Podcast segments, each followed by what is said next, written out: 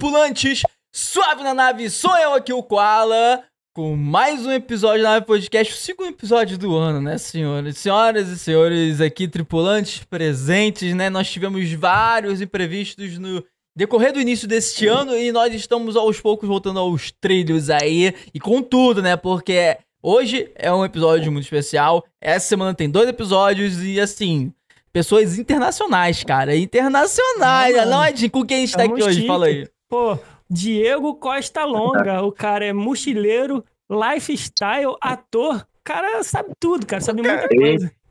Ele aí na tela pra vocês, rapaziada. Fala galera, bom dia. Pra mim é bom dia aqui, né? Pra vocês é boa noite. Eu tô falando diretamente de Laos aqui, é sete da manhã, velho. Então o sol tá até nascendo aqui. Eu, eu não tenho um estúdio igual a galera aí pra ficar bonitona. Eu tô aqui do lado de fora, numa cidade chamada. Van Bien. Paisagem bem maneira aí. E sei lá, mano, eu tô um pouco nervoso. Ah, mano, assim, você falou ali, Mano. ah, não tem estúdio que nem a gente, mas o seu fucking Olha estúdio é muito mais pica que o nosso. tá de bobeira, cara. Olha esse local que você tá aí, mano. Acho que a gente não teve um convidado que teve um cenário mais top do que o seu, né, Noite? Cara, o melhor cenário, o mais bonito com certeza é. É, mais bonito com, Com certeza, é. É. Cara, tinha, é, tinha um que tava em top 1 ali. Você entrou no top Ah. 1, porque quem tava em top 1, Ed? Vamos ver se é Edinho, tá ligado? É. Ah. O Cripto lá, nosso amigo Cripto, ele tinha um cenário. Não, não, não, não. Não? é- Não, pô, tá esquecendo do Alex Mamed, cara? Ah, é, Mamed. É, uma. Mamed. Ei, Diego, uma Mamed, o cenário do Ah. Mamed, cara, o Mamed é o maior colecionador de, de videogame da América do Sul, é isso, Edinho? Falei errado, tá certo? É, da América do Sul. É É. o maior colecionador de videogames da América do Sul, assim, ele tá lado a lado, inclusive, com os maiores colecionadores do mundo. E aí, ele fez o podcast legal. no, no museu dele. E aí, tipo, ele ficava assim no meio, aí tinha uma fileira gigante que você não dava pra ver até o final, assim, um monte de videogame ligado, luzes pra todo lado, assim, doideira. Aí você entrou no top 1, top 1, cara. Agora você tá ali, junto com ele, sacou? Entendeu? De cenário, entendeu? Eita, pode crer. Massa, massa, Você tá massa louco, cara. Mano, mano, muito obrigado por ter aceito trocar uma ideia com a gente aqui, mano. Sério mesmo. Porra, a gente fica muito feliz. Obrigado pelo convite, galera da nave, mano. Pô, tô Ah. felizão. Pô, tamo junto, cara. Mas antes de continuar esse papo, vamos fazer alguns avisos muito importantes para vocês, tripulantes, que sempre estão aqui presentes com a gente.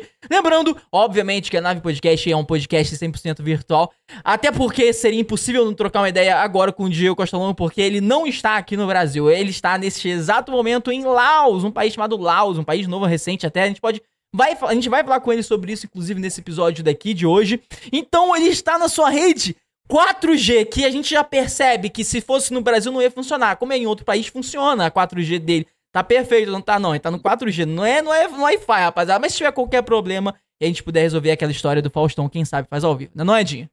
É isso. E hoje estamos ao vivo só no YouTube, mas logo depois estaremos na Twitch. Exatamente, a gente vai estar upando esse episódio pra Twitch para vocês, certo, Edinho? Lembrando também que Certo, vocês cara. podem enviar perguntas de áudio, de vídeo ou por escrito para o convidado em tempo real, obviamente, porque é ao vivo que tá acontecendo esse papo. Porque se tá ouvindo esse episódio lá no Spotify, não tá ao vivo. Então você precisa seguir a gente nas redes sociais, no YouTube, na Twitch TV, Nave Podcast, em qualquer uma dessas plataformas, para você ficar presente no ao vivo e poder enviar sua pergunta para os convidados incríveis que passam por aqui. A gente não está cobrando até o momento desse episódio perguntas nem nada, então vocês podem interagir à vontade. É claro que nós temos um filtro, nós temos o nosso diretor de cenas aqui, salve Notum, que vai ver o que vocês vão mandar antes de aparecer aqui, né?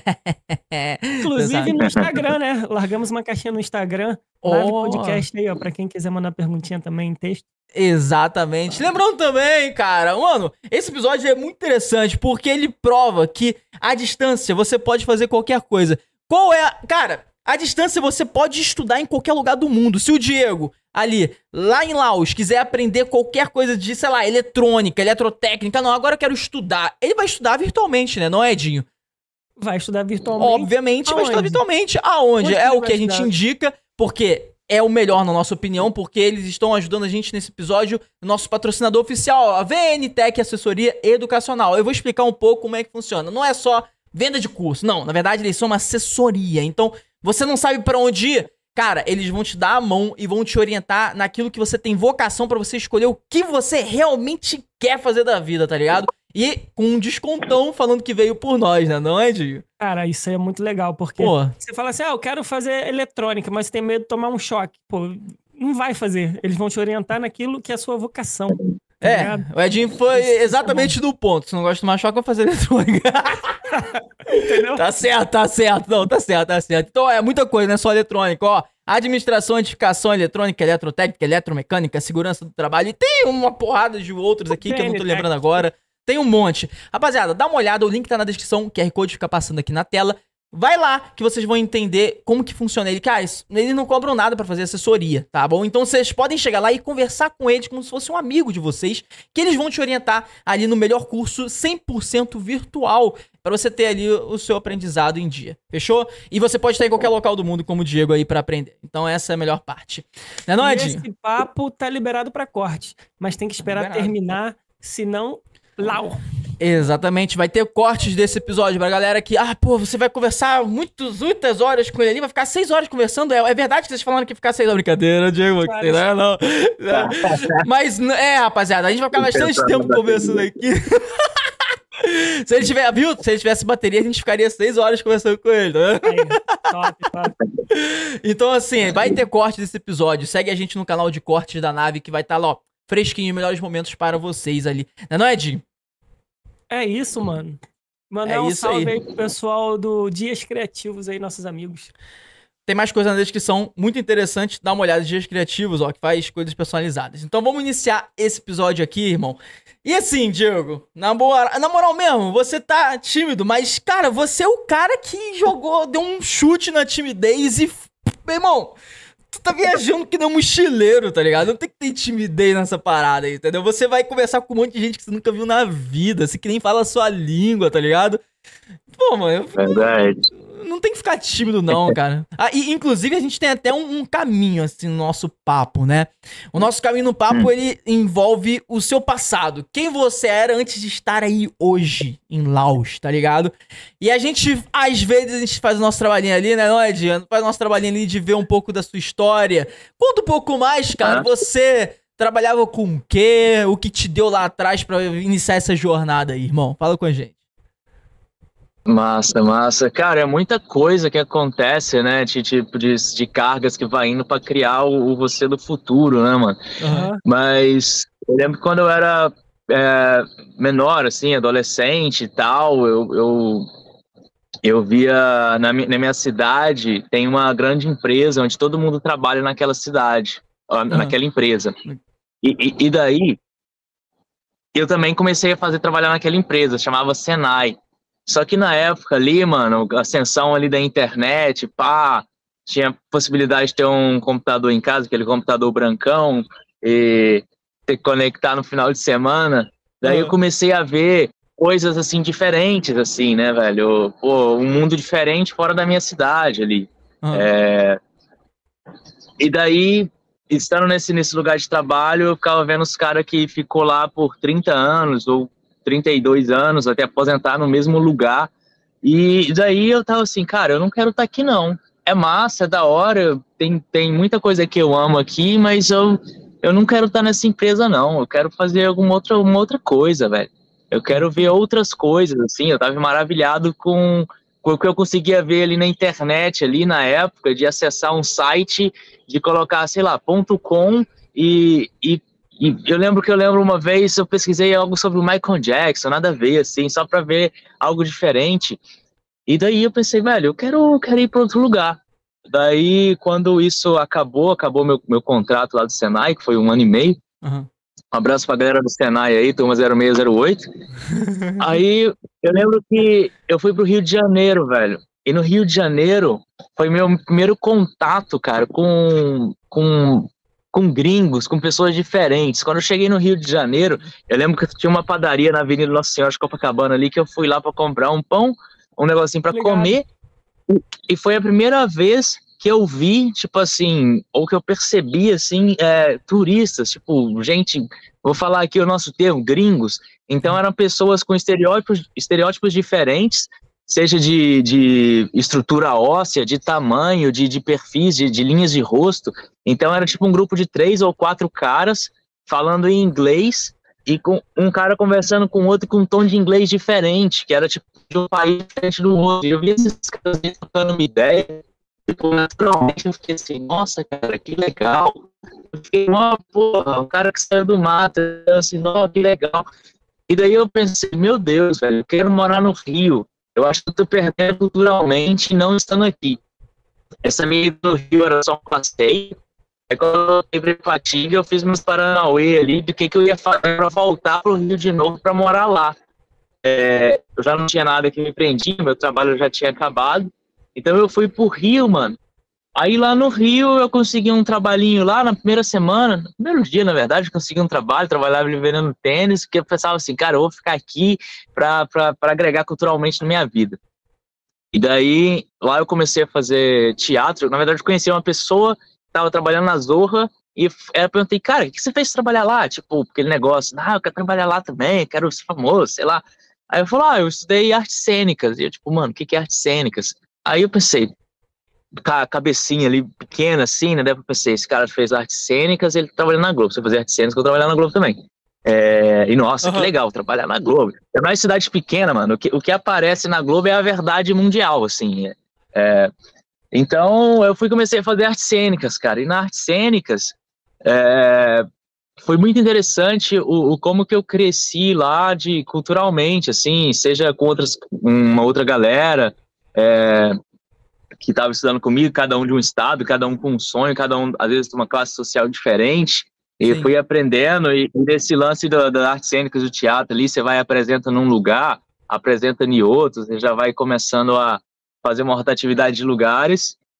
E, brother, e assim meio que foi indo. Eu acho que eu posso continuar contando aqui, mas é, eu vou fazer umas pequenas pausas assim para vocês também dar o pitaco aí. Não, claro, é. eu, eu, ia fazer minha intervenção agora. Eu, cara, engraçado você ter falado isso, questão da arte. Sem... Porque, tipo assim, não é um passo. É... Não sei se é a palavra certa é despretensioso. Tipo assim. Eu acho que. É, tem uma frase que eu gosto muito, inclusive eu falei com um amigo meu, que é o seguinte: A oportunidade não abre portas para você, é você que abre portas para as oportunidades tá ligado? Então eu acho que no momento que você olhou falou, caralho, arte cênica, eu vou ficar mais próximo disso, não tava errado, tá ligado? Eu acho que você, fazendo isso, você abriu uma porta, entendeu? Por isso que eu quero saber um pouco mais dessa evolução, porque pelo que eu entendi até agora, o que foi te estimulando a, sei lá, foi o que eu tô entendendo essa história até agora. Tipo assim, você veio pro Rio, aí você viu os gringos e você. Acho que você deve ter ficado imaginando, caraca, e eu lá fora, como que é eu como um gringo lá fora, tá ligado? E aí aquilo deve, deve, deve ter, tipo, mexido com você. Cara, isso deve mexer mesmo, tá ligado? Porque, tipo, quando um gringo tá lá, lá aqui, assim, a gente meio que. Sei lá, a gente quer tentar interagir de alguma forma com ele, ainda mais quando o gringo tá a passeio, né? Quando ele tá passando ali, querendo visitar, conhecer as pessoas, o ambiente local. E aí deve ser uma experiência diferente você, você ser aquela pessoa que tá vivendo aquilo com outras pessoas que você nunca viu na vida, né? Mas continua, cara, pode continuar. A quer falar alguma coisa, Gi? Cara, eu vou aproveitar o que você falou aí, o seguinte, porque aqui no Brasil a gente é reconhecido por tratar os nossos visitantes muito bem. A gente fala que trata até melhor os gringos do que os próprios brasileiros. É, como que é você viajar pelos países aí? Como que você é recebido, cara? Tá ligado? Beleza. Vou falar aqui do Sudeste Asiático, que é onde eu tô. Aqui foi extremamente maravilhoso, velho. Aqui, aqui eu senti um, como que é um gringo no Brasil. Eu senti assim, porque culturalmente é, a Tailândia, que é o país que eu estava antes, é um país budista e a cultura do país, que é junto também com a religião e a forma de expressar, tipo, a pessoa fala oi dizendo sabai de mai, então só para falar isso a galera sorri. E todo mundo hum. sorri para você, sabe? Você chega no lugar, todo mundo sorri. Você passa na rua, a galera sabai de, sabai de mai, e te dá tchau, fica assim, caraca, mano, que legal, que conforto. Antes, eu estava na Alemanha, isso foi completamente diferente.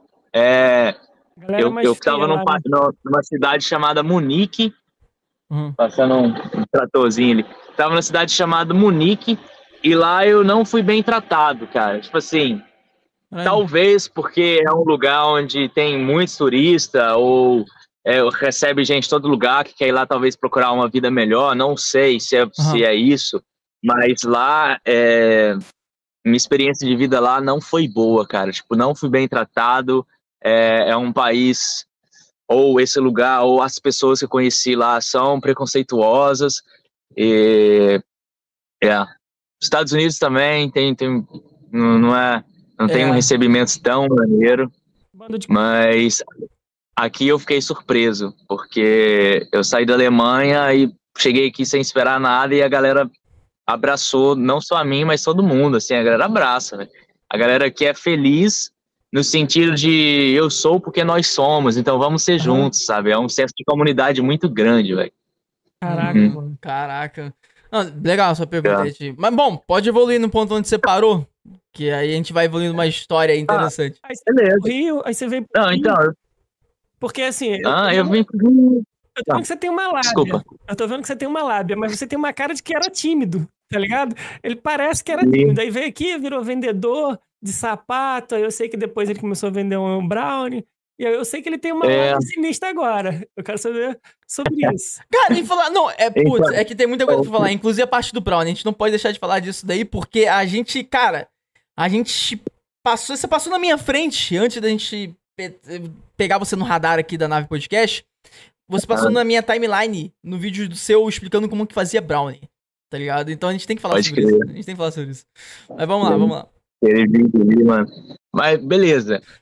Então, Rio de Janeiro, essa parada aí, aí eu fiquei lá, me formei em artes cênicas, não trabalhei na Globo, apesar de já ter ido lá algumas vezes.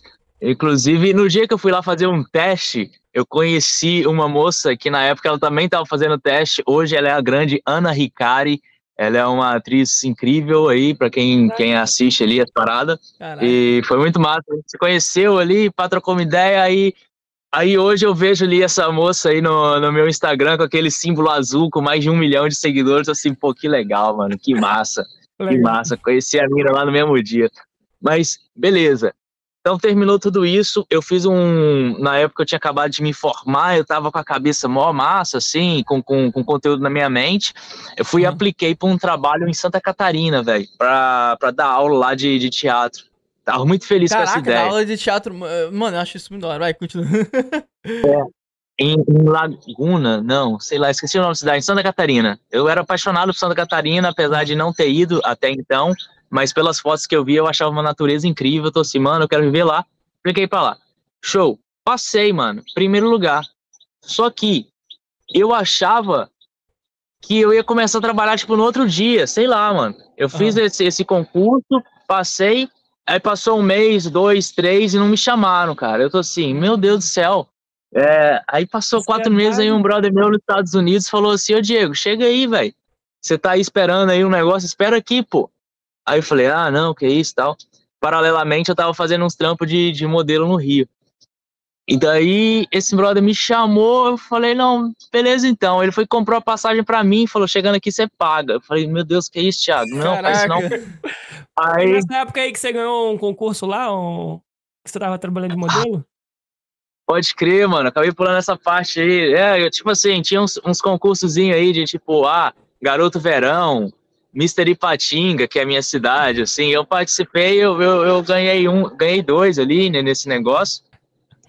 E aí, brother, meu, meu, meu, meu chegado comprou essa passagem para os Estados Unidos. Eu lembro que nessa mesma época eu fiz um comercial da TIM, que foi muito bom. Caralho, você pagar fez um comercial da TIM? Caraca, como assim? Como assim, cara? Como assim, que... Calma, eu fiz é muita coisa. Eu apareci dois segundos. Mas tô ah. lá, mano. Mas tá bom, tá bom. O comercial passava no intervalo do Jornal Nacional. Mano, mas, o que, o, o que é, só, é, só você, é só você parar pra pensar. Imagina só, eu, sei lá, uma propaganda de 15 segundos deve custar o quê? Alguns milhões? Pô, dois segundos Pô, é... Jornal Nacional... Jornal Nacional tá pra gente Sim, como Super Bowl, cara. É o mais caro, entendeu? É. Horário de pico. É verdade. Horário de pico. É verdade. Daí fui pros States lá, fiquei trabalhando lá de, de pedreirão lá, né? Que é, pô, quem, quem não tem. Como é que fala? Você vai de, de, com bicho de turismo, você não pode trabalhar. Você trabalha ali no, debaixo dos panos. Ah, então, tava trabalhando lá que é muito interessante é, para fazer dinheiro. É um país onde é fácil fazer dinheiro, qualquer um ali. Se você chega lá agora sem instrução, você vai estar tá tirando aí pelo menos 2 mil dólares e depois você, você aprende a fazer. No meu caso era instalar piso de madeira, daí você já ganha uma média de 4 mil dólares. Então, para fazer dinheiro é muito bom. Caraca! É, é. Mas a felicidade lá é muito diferente, cara. A felicidade, óbvio que eu tô generalizando e não é assim, mas o lugar que eu tava, de algumas pessoas que eu conheci, é, era muito diferente de, de mim ou de um latino, assim, cara. A felicidade lá é você ter um cachorro, levar o seu cachorro para domingo e comprar coisas. É, é muito no script, assim, que é legal para quem nasceu dessa maneira, uhum. vai ficar muito feliz. Você já tem um script para ser feliz. Eu talvez, não sei. E eu não me adaptei uhum. não, cara. Mas eu fui vir pro Brasil. Aí quando eu voltei para lá de novo, pro Brasil, tive que ficar de férias 30 dias. Quando eu voltei para lá de novo, fui deportado. Caraca. Aí eu fiquei assim, é... Mano, e agora? Mas qual foi agora a treta fazer um outro da deportagem? Então. Ah, porque eu trabalhei lá, né? E trabalhar é ilegal. Ah, não sabia. Daí, não, é, daí você pode trabalhar se você tem visto de trabalho, né? Como ah. turista, não. Entendi. E daí, velho, cheguei no Brasil, eu tô assim, não, cara, eu passei num concurso uma vez, vou tentar outro. Eu fui, tentei uns três, assim, é... Poxa, no, no do SESC eu passei, nos outros eu não passei, mas nenhum eu fui chamado. Eu assim, caraca, mano, que droga, eu preciso ganhar grana. Paralelamente, uhum. Eu assistia muito o vídeo do, do Vim Finda. Alô, Eliezer. Eliezer, Eliezer. Salve, Eliezer. Tamo é. junto. Aí. E aí eu fui ver o vídeo dele vendendo brigadeiro. Eu tô assim, ah, cara. Aí assisti o vídeo dele, tô assim, vou fazer isso. Fui ver vídeo de outras pessoas também, né? Foi, não. Ah, beleza, vou fazer. Aí tô sem trabalhar. É, tô querendo. Nessa época eu tava flertando com uma moça que era alemã, morava na Col tava morando na Colômbia, que eu tinha conhecido nos Estados Unidos. Ela foi pra Colômbia e tipo, pô, Diego, vem aqui e tal. Eu tô assim, caraca, como assim vem aqui? Tô sem grana aqui, não tô trampando agora. Vem aqui. É. E, da, e, daí eu peguei um bico ali no, no, no, no restaurantezinho lá em Patinga, mas pô, os caras pagavam 60 conto o dia, mano. E tipo, Caraca, sei lá, mano, eu tô assim, meu Deus era, eu tinha que ficar tipo umas 8 horas para receber 60 reais. Nossa! E eu tô assim, velho. É, eu nunca vou pra Colômbia recebendo. Eu comecei a fazer as contas. Quanto tempo eu tenho que trabalhar aqui? Aí, beleza. Eu tô assim, mano, eu vou fazer o brigadeiro. Ah. Aí eu fui, fiz o brigadeiro, saí, vendi. Tipo, num, num potezinho assim de plástico. Fui ali, peguei minha motoquinha, desci, fui nos caras, vendi. Aí voltei com dinheiro assim, rapidinho tipo assim, eu fiz pouco e voltei com pouco. É, aliás, vendi tudo, sei lá, devo ter voltado com 50 contas, assim. E aí foi, voltei e falei, nossa, caraca, mano, eu desci ali, fiquei uns 40 minutinhos lá embaixo, já voltei com isso e tal. Que massa, amanhã eu vou fazer mais. Ah, aí eu investi legal, o dinheiro que, que, que, eu tinha feito, que eu tinha feito, né? Fui, pum, comprei, fiz mais. Eu, era, eram meus dois dias de folga lá nesse restaurante aí. Aí fui, fiz mais, pum, deu certo. Fui, caraca, mano. Aí nesse segundo dia eu já acho que eu já voltei com 120 reais, uma parada assim. Aí, aí eu fui, não, beleza. É, de uma forma ética, apesar de que não ia fazer diferença pros caras, eu fui voltei lá para trabalhar no dia seguinte. Falei, cara, só vou pegar essa semana aqui, beleza? Aí, beleza, fui até terminar a semana. Quando terminou, fui, pum, continuei no brigadeiro e foi escalando, cara. Aí foi vendendo, pá, aí já tava dando para tirar uns 200 reais por dia. Isso estava sendo muito da hora. É... E beleza, só que aí o brigadeiro. Pera aí, toma uma pausa pra água. Vai, fica à vontade aí. Aproveitar O brigadeiro, mano. Chat aí, ó, se inscreva no nosso canal aí, deixa aquele like, compartilha com Pra quem tá assistindo, pode mandar pergunta também, tá, Obrigado. rapaziada? Enquanto a gente tá trocando ideia aqui, manda pergunta, aproveita. Isso aí, isso aí. Daí o brigadeiro, mano, é, dá um trabalhão para fazer, cara, porque tipo, você tem que ficar mexendo ali o tacho, a panela, é assim, verdade. e daí você vai fazer uma grande quantidade, é, que, e você, aí você tem caso, que enrolar. É horas ali, velho. É. Horas ali. Eu tava já ganhando uma graninha vendendo brigadeiro, então eu comecei a pô, fazer daquilo ali ser uma empresa, assim, né? Eu contratava pessoas para me ajudar. Oh, cara, Essas pessoas legal. é a minha sobrinha, a Laís. Então, é, acho que na época ela tinha ali uns 12 anos, não sei. Aí, tipo, se ela tivesse feito o dever de casa e tivesse bobeira, eu virava pra ela e falou, Laís, quer ganhar, sei lá, 5 reais ou 10 reais? Ela que? Não, só mexer aí por 30 minutos. Aí ela ficava lá mexendo, eu ia fazer outra parada, ou ia preparar outra coisa e tal. E eu fui entendendo aí meio que o capitalismo aí desse negócio aí também. É, é terceirizou, pô, tem que terceirizar, né? Terceirizar. E daí eu fui, mano. Eu fui. Eu acho que eu comecei esse trampo em janeiro. Em fevereiro eu já tava na Colômbia, cara. Porque eu tirei papo de 4 mil, assim, em um mês, assim, rapidinho. Caraca. E daí eu fui pra Colômbia fiquei lá. É... Mas, uma dúvida, hum. 4 mil bruto, descontando tudo já? Uh, talvez não, talvez não nessa época. É, mas no futuro, depois, meio que sim. Que a minha meta aí ficava para pegar em 4 mil. Uhum. O, o, mas o, o, líquido variava talvez de, de 3 e de 3,700 a 4,100. Tá bom, tá bom. É. E você foi pra tá, onde? Tá maravilhoso. Oh, tá bom. Vai. Eu fui pra Medellín. Lá a galera chama Medellín. Medellín. O dois L's tem som de G. É a cidade lá do Pablo Escobar, cara. E Caraca. Na época tava, tinha saído Narcos e tal, e, e eu tô assim, caraca, Pablo Escobar, eu ficava assim, mano, não sei o que. Só que assim, mano, o cara, apesar do que a série é incrível, o cara é um anti-herói, né? O cara matava geral. É, Só que eu não, não tava ligado, assim, é, tava ligado, eu tava assistindo, mas tipo, a série é tão massa que você que você acaba abraçando o vilão, né, ali. Sim, é bem louco. E daí eu, e daí eu cheguei lá, eu tô assim, não, quero muito saber aí do Pablo Escobar. E aí começava a trocar ideia com os caras, só que era tipo, era muito 50-50. Era tipo assim, mano, Pablo Escobar, ele, pô, matou gente aqui, nessa rua aqui, pá, botou bomba em fulano de tal e não sei o quê. Caralho. E aí tinha um que falava uma parada massa, tipo, não, ele, ele passava dando dinheiro pros outros. E e, e, outros já falavam uns negócios muito bad, tipo, ah, os caras matou fulano da, da família tal, matou da minha família. Eu comecei a ficar assim, epa, deixa eu abaixar minha bola aqui. Não vou nem começar a perguntar mais. Eu tinha comprado uma camisa do Pablo, assim, com a cara dele. Meu E amigo. quando eu andava com ela na rua, os caras ficavam olhando assim, mano. Tipo, eu tô assim, é, vou usar essa camisa não, mano. Vou usar Nossa, essa camisa aqui não. Nossa, é. é. Ia dar ruim. É. Ia dar ruim. Ia dar ruim, provavelmente, provavelmente, mano. Daí, daí lá na Colômbia eu tô lá, curti muito, foi muito incrível lá, tava com essa moça aí também, foi muito incrível a experiência. Depois vim pro Brasil de novo, aí vendi mais brigadeiro, fui pra Colômbia mais uma vez, fiquei 30 dias, mano, 30 dias, só com o dinheiro do brigadeiro. Show. Caraca. É, é, mas assim, eu tava é na casa dela, então eu economizava. Oh, desculpa. Ah, a moeda na Colômbia é mais forte que a nossa ou é mais fraca? É, era um pouquinho mais forte era um pouquinho mais forte. Era coisa que, sei lá, uma coisa que talvez, vou usar um exemplo muito tosco, mas talvez uma coisa que você compraria com, com um real, é, quando a Colômbia ali naquela época, talvez compraria com 90 centavos, assim.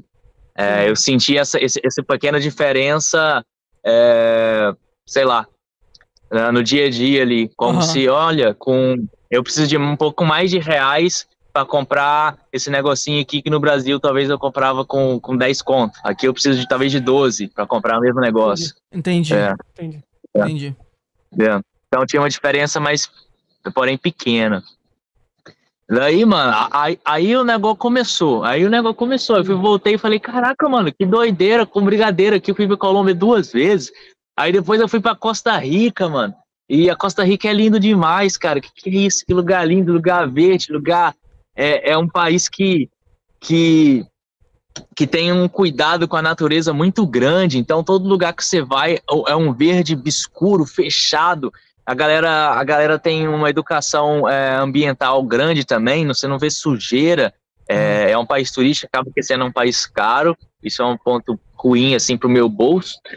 Sim. Mas lugar incrível. Daí eu fui vi lá, tipo, uma praia, mano. Eu fui numa praia, a praia era preta, assim, mano. Mas era preta por conta que era de areia, de rocha vulcânica, viado. Eu tô assim, que doideira, mano. Cara. É, você anda, a textura é diferente, igual a da nossa areia normal, assim. Aí você chega na praia, o chão é todo preto, aí o, óleo, o reflexo do sol também acaba sendo diferente. E você fica assim, que? Que que é isso, Caraca. cara? Quando eu cheguei, eu achei que era poluição, mas era um negócio incrível, assim. Aí, beleza, voltando aí, voltei pro Brasil, pá, fiz essas três viagens, assim, nossa, que massa, que, que, que interessante que, que o Brigadeiro tá me proporcionando, quero falar disso para todo mundo, quero que todo mundo faça também. Daí, nessa época, eu tava movimentando ali meu Instagram ali, pequenininho e tal, é, mas só nos stories, assim, também, por ter vergonha de, de, de pô, publicar umas paradas, E daí um dia, mano, eu lembro que eu fui fiz um post porque eu ia pagar para alguém trabalhar comigo, tipo, eu não lembro quando, acho que R$ 1.200 ou R$ 1.500, só para essa pessoa trabalhar comigo duas horas por dia, por, por quatro dias na semana. 1.200. E daí, velho, eu conhecia uma galera ali que recebia isso trabalhando tipo oito horas por dia num shopping, tendo um, uma folga só. Eu ia dar três é, menos horas de trabalho, tipo, proporcionalmente essa pessoa ia estar tá ganhando muito mais. Ninguém quis, mano. Ninguém, velho. Ninguém. Algumas pessoas me escreviam, ó, que interessante trabalhar só duas horas. É com o quê? falei, não, vai vender brigadeiro comigo. Eu falei, ah, não quero não, pá. Falei, Pô, mano, beleza. Tipo, ninguém, ninguém mano. Ninguém. Aliás, teve umas quatro pessoas que me responderam, mas nenhuma delas morava na minha cidade. É, morava em outros lugares, tipo, sei lá, uma hora e meia de distância ou até mais, que ia ficar é. extremamente inviável para a pessoa, sabe? Para mim, para todo mundo. Peraí, tá passando um barquinho aqui, ó. Passando um barquinho aí. Aí. Daí, ah. teve uma pessoa que, que depois me escreveu. Aí eu chamei, chamei ela para ir comigo assim, mas é, ela tava muito crua ainda, não, não funcionou, não deu, não deu muito certo. Hum. Aí só que isso me, me, me, trouxe uma indignação, mano. Como é que tá esse ruído aí? Tá passando um barquinho Não, tá, tá, tá, ouvindo ah, bem, tô ouvindo boa, bem. Tá tô ouvindo bem, tô ouvindo tá bem. É? Ah, beleza. Que bom, então o cancelamento de ruído aqui tá bom.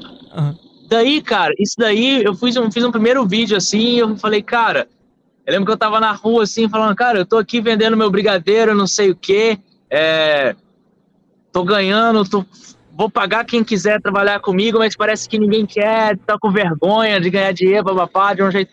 Eu lembro que eu fiz esse vídeo aí, mano, a qualidade é horrível, Mas o vídeo começou até assim, boom, um monte de gente comentou, compartilhou o um negócio ali. Eu falei, não, caraca, mano, que legal. E só que isso ficou na minha cabeça depois, porque eu queria fazer umas paradas e uhum. meus amiguinhos ali, ou a galera ali, não, não, não dava para fazer, porque o cara tava sem grana também, igual eu antes ali também. Uhum. E e daí eu falava, pô, bora fazer isso, faz isso também, faz um negócio para vender, cara. Você vai ter uma liberdade maior, assim. Eu não atingi a minha liberdade, não, mas eu já tava num passo diferente do que eu tava antes, né? Sim. E, e, e daí, mano, ninguém, ninguém, então assim, quer saber? Eu vou é publicar isso na internet e, e já é. E, óbvio, inspiração também. E enfim, dá um abraço. É, que ele publicou o vídeo dele. E, e daí eu tava fazendo já da minha parada, já tava vendendo há quase um ano o, o, o brigadeiro. E. Pera aí que eu me embolei, mano. Pera aí. Pera, calma, calma. Você estava na parte do brigadeiro e aí você pediu, viu, viu se alguém queria trabalhar com você, porque as coisas é. estavam andando anúncio, muito bem. É. E aí você fez o anúncio, aí, o Elias te inspirou a você gravar, é, postar né, o conteúdo. Aí você ainda não chegou na parte é. do Brownie, né? Cara, mas, mas eu fiquei curioso é, com uma coisa. Eu fiquei curioso Isso tudo é pra chegar no Brownie agora, mas desculpa, fala aí, fala aí. Com uma coisa. Porque você percebeu que você tem um perfil de trabalhar na rua. Você é desenrolado. Aí você é. chamou uma pessoa e viu que não tem esse perfil. Então não é todo mundo que se dá bem nesse mundo. É. Tem que ter alguma trabalhar coisa especial para trabalhar na rua, tem que ter cara de pau, como é que é? Tem que se soltar, se permitir. Dá o papo para mim. Cara, para trabalhar na rua, se o ruído estiver grande, vocês me falam que eu vou para outra área ali, beleza? Estão te ouvindo bem. Tá, é só, é só eu pegar aqui e vou ali. Trabalhar na rua, mano, você vai receber. É... é uma dor grande, mas essa dor mental que acaba trazendo pro físico é a dor de receber não. Então, se a pessoa é, ela não consegue trabalhar a mente ao receber não, ela vai ficar extremamente é, para baixo. Porque se você vai num. Vou fazer uma referência que em algumas áreas de trabalho, de pessoas que trabalham com ligações assim, não falando de grande grupo de desses caras aqui que liga ali, que é um grande salão lente ligando, não. São empresas picas, assim. Tem, tem, tem galera dessa galera aqui nas ligações é, com receber não, essa galera fica até em sala afastada porque se ele tá ali recebendo não e tem uma galera que recebe sim, tipo, isso aí mexe no psicológico do cara. Trazendo pra rua. Na rua, velho, na abordagem da rua, você tem que ser. Ninguém tá na rua ali para comprar seu produto. Os caras vai pra rua pra, para brincar de, de bola, para tomar uma cerveja com os amigos, para conversar com os amigos. Você está só passando ali. Então você não pode ser chato, mano. Você tem que passar de uma forma de boa, às vezes até fingindo que você não quer vender. Tipo, mano, que, que horas que é aí, fazendo favor? Meu celular não dá para ver aqui, acabou a bateria. Ah, é tal. Falei, não, pode crer. Aí você sai. E depois você passa de novo, aí você vai e vende. Mas enfim, é. aí trabalhar na rua tem que ser cara pode, mesmo. Pode meter uma também, Cê... tipo, ah, pô, que horas são? Aí o cara vem e fala, são tal hora. Ah, perfeito, pô, tá na hora de você comer um doce, então que tal, tá ligado? Mete essa, entendeu? É, é, essas quebradinhas assim são interessantíssimas, mano, porque quebra o escudo do, da galera, que já é falar não obrigado mesmo antes de ver o seu produto. Sim. Mas sim, tem que ser cara de pau. Algumas, eu chamei um sobrinho meu para trampar comigo e ele foi um dia, ele curtiu muito. Aí no segundo dia eu deixei ele para ir sozinho. Eu deixei ele num lugar e eu fui para outro. Daí ele recebeu uns três, quatro não. Daí ele falou: Tio, eu não, não quero isso não, mano, não quero isso mais não. E no dia anterior ele estava extremamente empolgado. Só que o não pode machucar. Pode. É, hum. No meu caso, não machucou. Eu fui criando roteiros para desviar do não. Ou tipo, sei lá, se eu fazia uma pergunta esse cara fazia não, falava não, então assim, não, vou perguntar diferente. Uhum. Aí se outra pessoa falava não, ah, vou perguntar diferente. Foi esse que falou sim. Tá, eu vou usar essa pergunta de novo. Aí, aí eu ia costurando e entendendo quais palavras funcionavam, cara. Mas aí, beleza. Brigadeiro, brigadeiro bombou, só que brigadeiro dava um trabalhão, cara. Dá muito trabalho fazer brigadeiro. E daí, é, eu queria uma outra coisa para fazer, mas eu acho que eu já tô perdido na minha história do tempo, velho. Eu sei que eu tava no Rio de novo em algum momento e eu conheci. É... Ah, beleza. Em algum momento da minha vida eu já tava no Rio de novo. Fui lá visitar um brother que esse brother meu dos Estados Unidos veio pro Rio uhum. na ideia de, ei Diego, bora, bora curtir e tal, não sei o que. Eu falei, ah, beleza, bora, mano. Eu tinha a minha, minha liberdade ali, entre aspas, porque eu trabalhava para mim, vendendo brigadeiro, tirava ali quase que uns quatro contos por mês. Ótimo. E meu amigo falava, bora ali, eu falava assim, pô, bora então. Eu não vou receber, eu não vou estar trabalhando, mas eu posso ir, eu não preciso esperar uma férias, né? Aí lá nesse lugar eu conheci uma moça, mano, que a gente tá junto até o dia desse vídeo aqui. Era uma alemã. Eu fui ver ela no, no, num bar assim, cara. Pera aí, até, aí. até, o dia desse vídeo aqui, você diz até o vídeo é, é agora? Tipo, ao vivo? Tipo, tipo é. agora, nesse momento? É a Júlia, é a Júlia o nome dela? É a Júlia, isso, a Ju.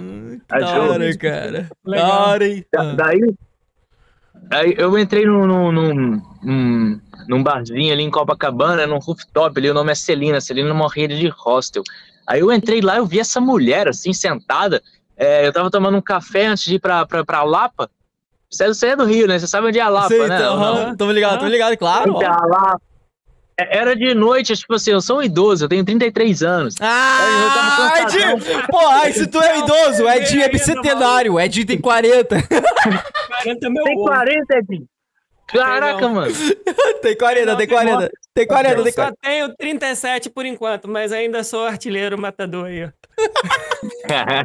Pode crer. Caso dos 40 tá perto, hein, mano. É. Mas aí, tô lá, tomando meu cafezinho, eu olho pro lado, pum, eu vejo essa mina. Ela parecia que tava iluminada, parecia que a luz tava só em cima dela, cara. Eu olhei uhum. assim, e ela tinha uns traços diferentes, assim, e ela nitidamente não era dali, né? É, claramente eu vi que era uma gringa, só que ela tava me chamando tanta atenção, rosto, talvez o lugar que ela tava sentada, talvez estava iluminada mesmo, mas na minha cabeça era como se tivesse só assim, ó, só um, um negócio assim dela, sabe? Ela tava sentada na mesa com outro cara, e daí meus amigos já estavam assim, bora, Diego, bora lá pra Lapa. Aí eu tô assim, não, calma. Aí fui, paguei meu cafezinho.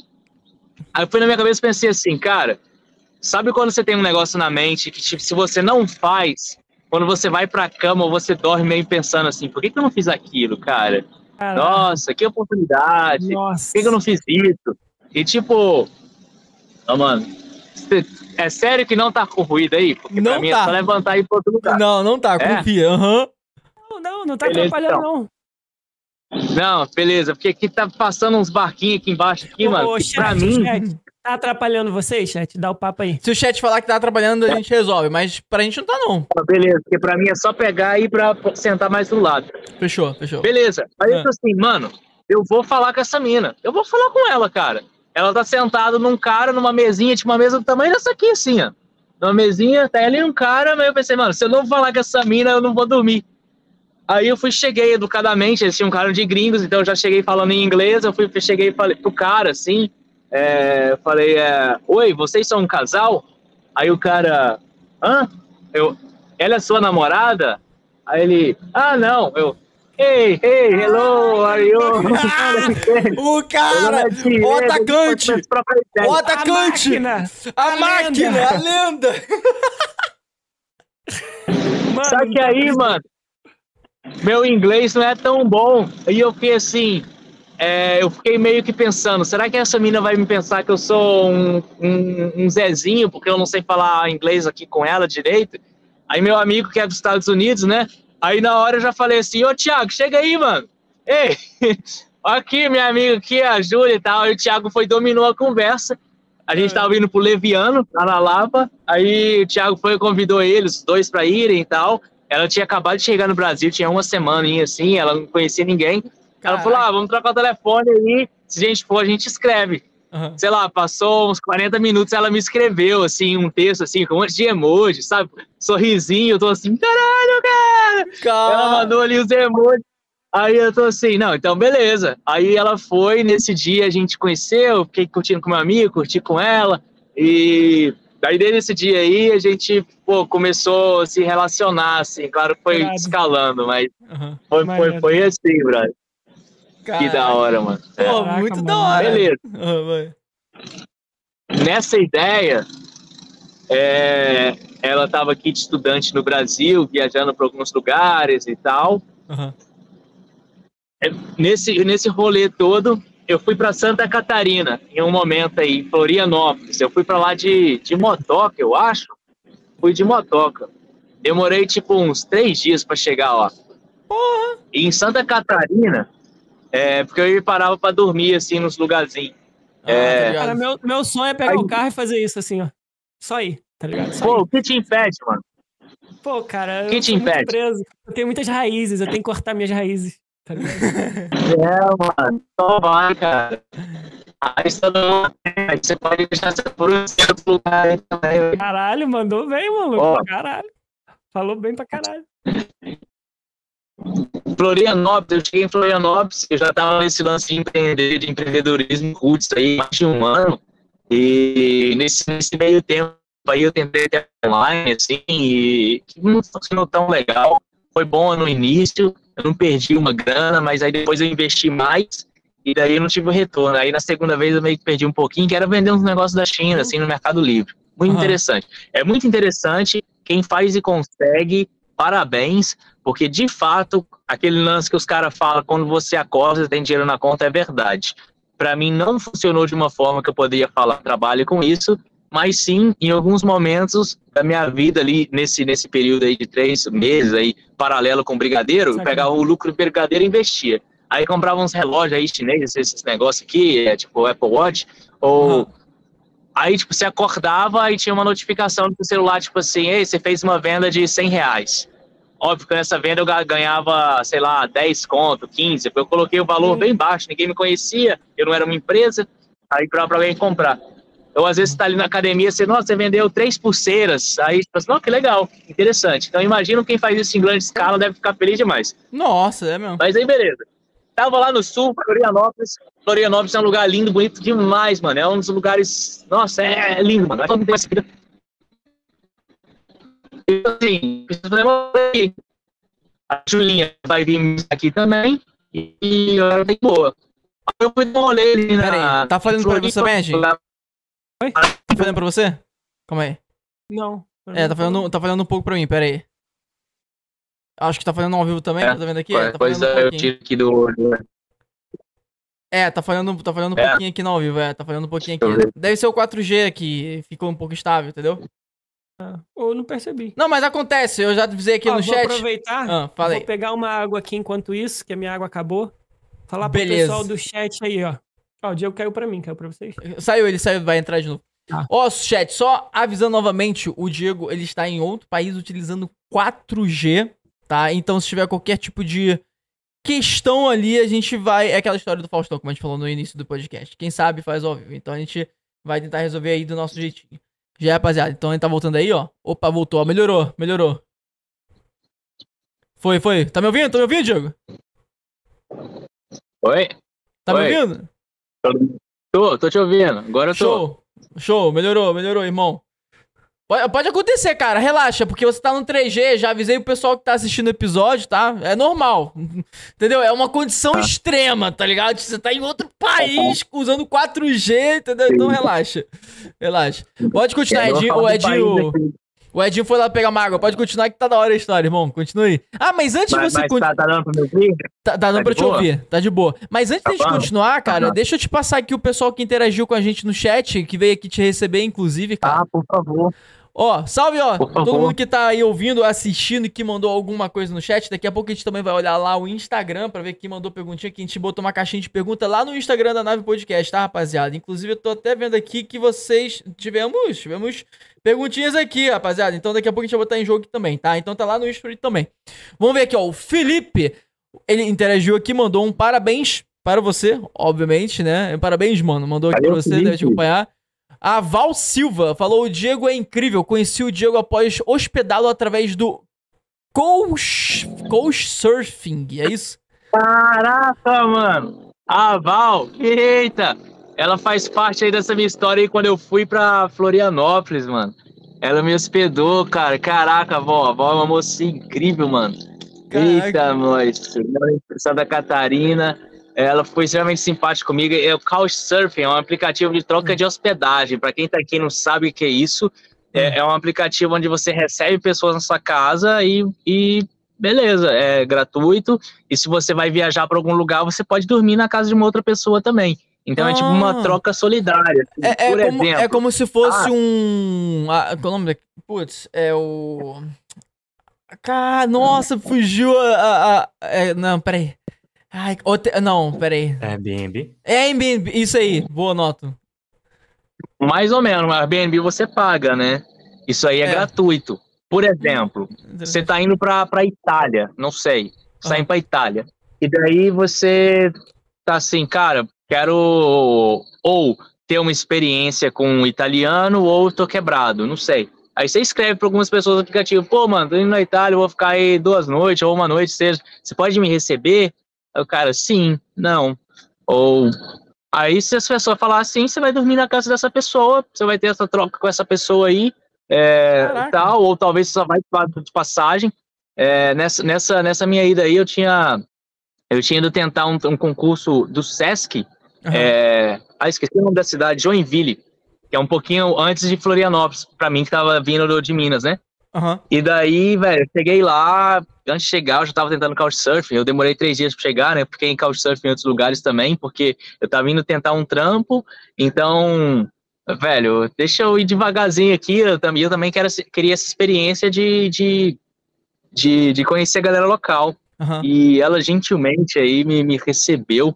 E, caraca, é uma pessoa incrível, mano. Eu fico muito feliz nessas trocas que a gente tem com o Couchsurfing, porque normalmente é uma galera que também curte viajar então aí tem meio que os mesmos tipos de pensamento, ou, ou, ou de vibe, ou de coisas que gosta e tal. E, e uh, um, um beijo, Val. Nossa, que da hora. Mano, não sabia disso não, cara. Isso daí é, é quase como é. se fosse então um aplicativo dos mochileiros, tá ligado? é. É isso. É isso. Lá também a galera costuma dar dicas e tal. A interface do aplicativo é muito ruim, muito inferior, assim. Eu acho que o cara não atualiza aquele aplicativo há muitos anos, mas, mas você realmente pode tirar muita coisa boa de lá, mano. Realmente. É muito da hora. Pô, incrível aí. Apareceu e... aí e interagiu aqui, velho. Que da hora, mano. Que legal, cara. Bom, então ah, salve lindo. aí, ó. Seja bem-vindo aí. Espero que curta o canal. A gente troca ideia com várias pessoas incríveis, assim como o Diego, rapaziada. Ó, o Matheus Alves mandou aqui. Diego, foi fácil acostumar com o fuso horário? Cara, não, não. Só que o fuso horário, ele te pega nos primeiros quatro dias, assim. É, quando eu saí do Brasil e fui para Alemanha, era, eu acho que umas seis horas de diferença, tô chutando, acho que era isso. Então, os primeiros dias, assim, mano, é, meu corpo tava todo diferente, porque, tipo assim, vou dormir, mas espera aí, não é hora de dormir, ou já deu hora de dormir, mas eu tô acordado, e, e daí você dorme estranhamente, é, tipo, você, tipo, você dorme um pouco, depois já acorda, porque meio que o seu corpo ali tá acostumado, tipo assim, não, pera aí, no, no, no lugar que eu tava vivendo antes, acordar agora faz sentido, o corpo pensa, né? Só que aí você acordou ali, sei lá, é duas da manhã e fica assim, ai meu Deus, e agora, o que eu faço? Então, uhum. esse é o esquema aí do fuso horário. Mas aí passou, tipo, uma semana, quatro dias, é, aí seu corpo já se adapta, né? Porque você, você recebe a luz do dia, né, que te dá dopamina, e quando dá a noite você recebe, você, você começa a produzir melatonina. Então, meio que a natureza faz o processo de seu corpo se acostumar ou não para os intermédios da vida. Caraca. É, é isso, isso daí da, da luz solar é interessante, porque, mano, tem um cara que eu acompanho, que eu. eu tentando lembrar o nome dele, a gente tava até querendo trocar uma ideia com ele aqui na nave, só que foi tão difícil chamar ele, agora o cara estourou pra caralho, aí vai ser mais difícil ainda. Mas ele fala sobre isso, sobre a questão do, do contato com a luz solar, ele é importante, inclusive, para a estabilização do nosso relógio biológico, tá ligado? Tipo assim, é, depois que. Tipo, se você vai para um país. É, os países mais difíceis de se acostumar são os países que está sempre noite, tá ligado? Ele fala assim, o cara falou.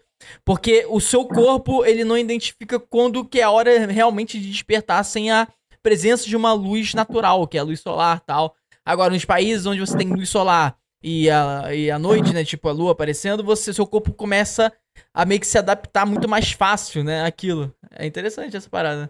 Você deve ter sentido isso, é. né? Eu senti muito isso na Alemanha, irmão. Na Alemanha, é, fica, por exemplo, quando tá no inverno, que o inverno lá dura, tipo, quase que uns oito meses, assim, é, é o frio, né? Uhum. Cara, da quatro da tarde, já tá de noite, já o sol já acabou. E daí você só vai ter um, um pedacinho de sol, talvez, tipo, oito da manhã. Mas só que, geograficamente, ali, a Alemanha fica extremamente nublado. Então você vai dormir e acorda e tá sem luz do dia. Então quando você acorda, cara, você acorda e você tá, sei lá, você vai para trabalhar, você não sei, quando sete da manhã, oito da manhã, não sei. Você acorda, não tem sol, tá cinza. É, foi a primeira vez que eu tive essa experiência e não recomendo. Tipo, você não vê o azul do céu. Você não vê, cara. Não vê, porque Caraca, tem uma, uma camada de nuvem bem grossa. Parece que você tá dentro de um jogo, dentro de uma caixa, não sei, porque você olha para cima, você não vê céu.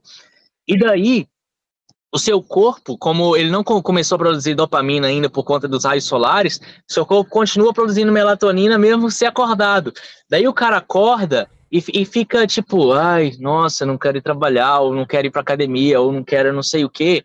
Só que isso é um processo químico também por conta das interferências do lado de fora.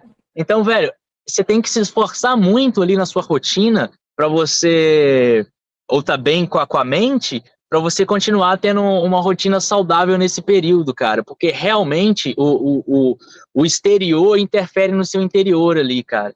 E isso reflete na personalidade das pessoas também, porque se o cara, ele tá mais aqui assim, pô, acho que eu não vou nem sair hoje e tal, talvez só saiu para trabalhar. Mano, esse cara aí vai ficar dentro de casa, esse cara aí não vai querer trocar tanta ideia. O dia vai ser produtivo pra caraca. Vai é, no final de semana ele vai querer ficar de boa na dele ali. E então o inverno é um tempo muito diferente assim na Alemanha, mano, onde você se você não é acostumado, vai ser algo extremamente depressivo, assim. É, isso com, com até estudos falando sobre isso e o, o motivo que isso acontece, assim. Nossa. Que pode acontecer. Né? Não, é bem louco isso. Nossa, é. eu acho que eu não me daria bem, não, cara. Estranho pra caraca. Antes. Ah, fala, Edinho. Fala, tá lendo, tá lendo o chat, não? Sim, eu vou falar vou, outras, duas, outras duas interações aqui Continua. no chat que eu não posso deixar de destacar, que é mais uma presença aí de uma pessoa nova no chat. Luciana Ribeiro, ela falou que tem até site de carona de graça. Eu conheço esse daí, esse daí de carona de graça. É, mano, Pô, de carona de graça, eu fico até com medo. Carona de graça? Eu não sabia, sabia, não? Sério? Tem do Abacar, mas o Natal a gente paga, né? Não, tem de graça. Mano, esse de graça, eu fico com o cu na mão, tá ligado? Tipo assim, tá ligado? É, não, fala, fala o nome, a gente não tá ganhando nada, mas fala o nome, eu quero conhecer, pô. Fiquei curioso. Porra, aí ferrou, eu não lembro o nome, cara. Tem que dar uma olhada. Ó, ô, ô Luciana, se tiver aí ainda, aí, fala pra gente aí tacar aqui o jogo, porque. A gente aí, não ó. recomenda, mas fala aí que eu quero saber. É, aí, assim que ela falar, eu boto aqui pra jogo. Mas olha quem apareceu aqui no chat também, cara. Parceiro nosso já foi abduzido pela nave podcast. O Victor041, vulgo Vitinho. Salve, Vitinho. Tamo junto, Fala, irmão. Vitinho, beleza, o, o, o, Vitinho, mano, ele é influencer também, cara. E ele grava uns vídeos ali em Curitiba, é, fazendo uma entrevista muito curiosa e interessante com as pessoas. Tipo, ah, por exemplo, a que viralizou pra caralho dele, aí depois ele começou a viralizar a porra toda, que ele é um gênio do caralho. É, que ele chega pra pessoa e fala: Ah, quanto é que você ganha? É, com que você trabalha, tá ligado? E aí a pessoa fala, tipo, ah, eu ganho tanto, trabalho ah. com tanto. E aí gera curiosidade, é bem interessante, tá ligado? E aí vai vários conteúdos assim. Salvitinho, ele mandou a seguinte pergunta. Essa pergunta é interessante, né? Porque fica perto Boa. ali da loucura. A pergunta do Vitinho é: pergunta pra ele se ele já viu alguma K-47 aí no Vietnã. Dei o meu melhor. Sim. A resposta é sim. é sim, não foi no Vietnã. Eu vi aqui no, em Laos, numa cidade chamada Luang Nam Tá? É, tinha lá um cara ali para trocar dinheiro no caixa, eu acho que era isso.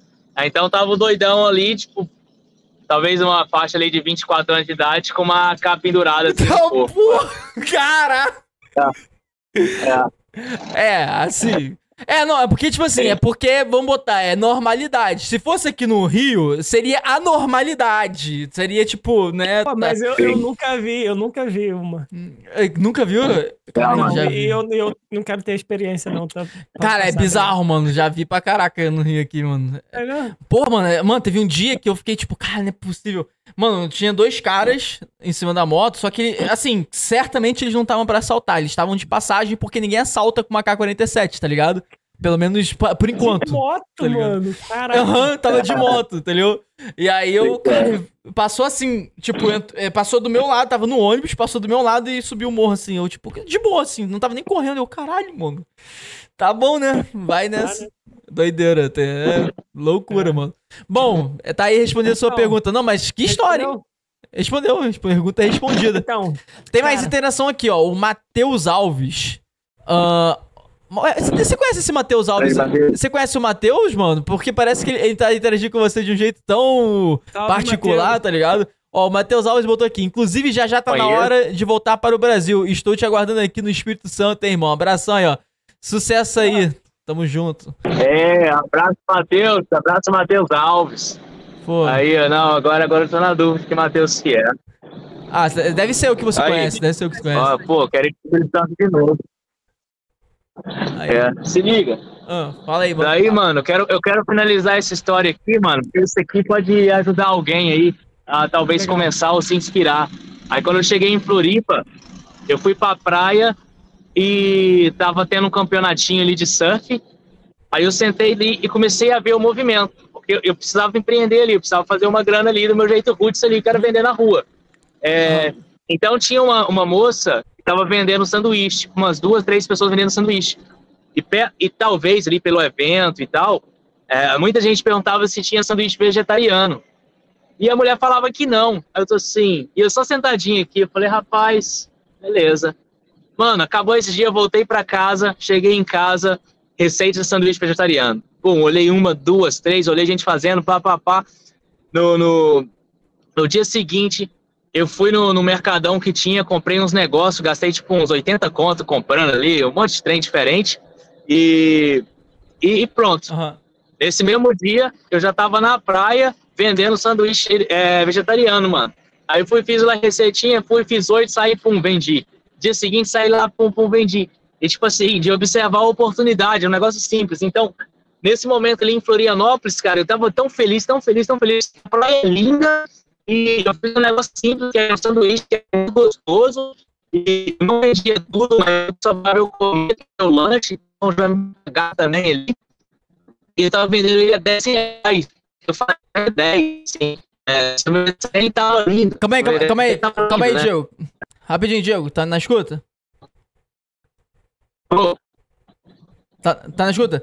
Deu uma queda aí de, novamente no, no. Deu uma queda novamente aí no 4G tá? Anotei aqui do, do meu lado aqui, do diretor também até me compartilhou. Aí se conseguir... Ah, ele ouviu. Eu acho que ele ouviu, deixa eu ver. Bom, só pra avisar todo mundo Cara, que tá ouvindo, só lembrando, rapaziada, fazer episódio internacional contém, principalmente usando rede 4G, pode acontecer isso, tá? Então, a gente. É aquela história do Faustão, quem sabe faz ao vivo. Aí, Você tá de boa aí, né, Ed? com a gente. Deixa eu ver como é que vai ficar aqui. Tô de boa, tô de boa. Tô de Pera boa aí. aqui. Calma aí que pra mim tá entrando Caiu aí ainda. pra, pra, pra você, minha, minha bem- conexão bem ficou ruim? Atrasado. Tem uma piscada aqui só agora. É, deixa eu ver se eu consigo. Pera aí. mas de resto, tá... Ó, Vou ver piscou se- de novo. É, vou, vou, vou ver se eu recupero aqui na chamada, rapaziada. Enquanto isso, não posso deixar de agradecer a presença de todo mundo, pedir pra todo mundo que não é inscrito ainda se inscrever. Quem não deixou ainda o like, deixar o like aí, deixar um comentário e aproveitar pra mandar uma perguntinha logo. Porque como a gente tá conversando com ele, tá do outro lado do país, do outro lado do mundo.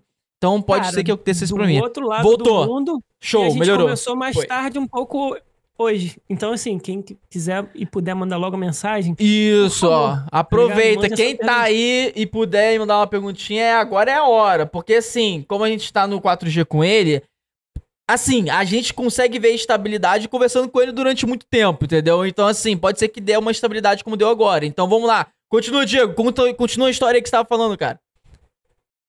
Então, beleza, não sei onde que travou, mas aí, velho, comecei a vender o de novo, se sanduíche. Sanduíche, É, isso, sanduíche. Aham.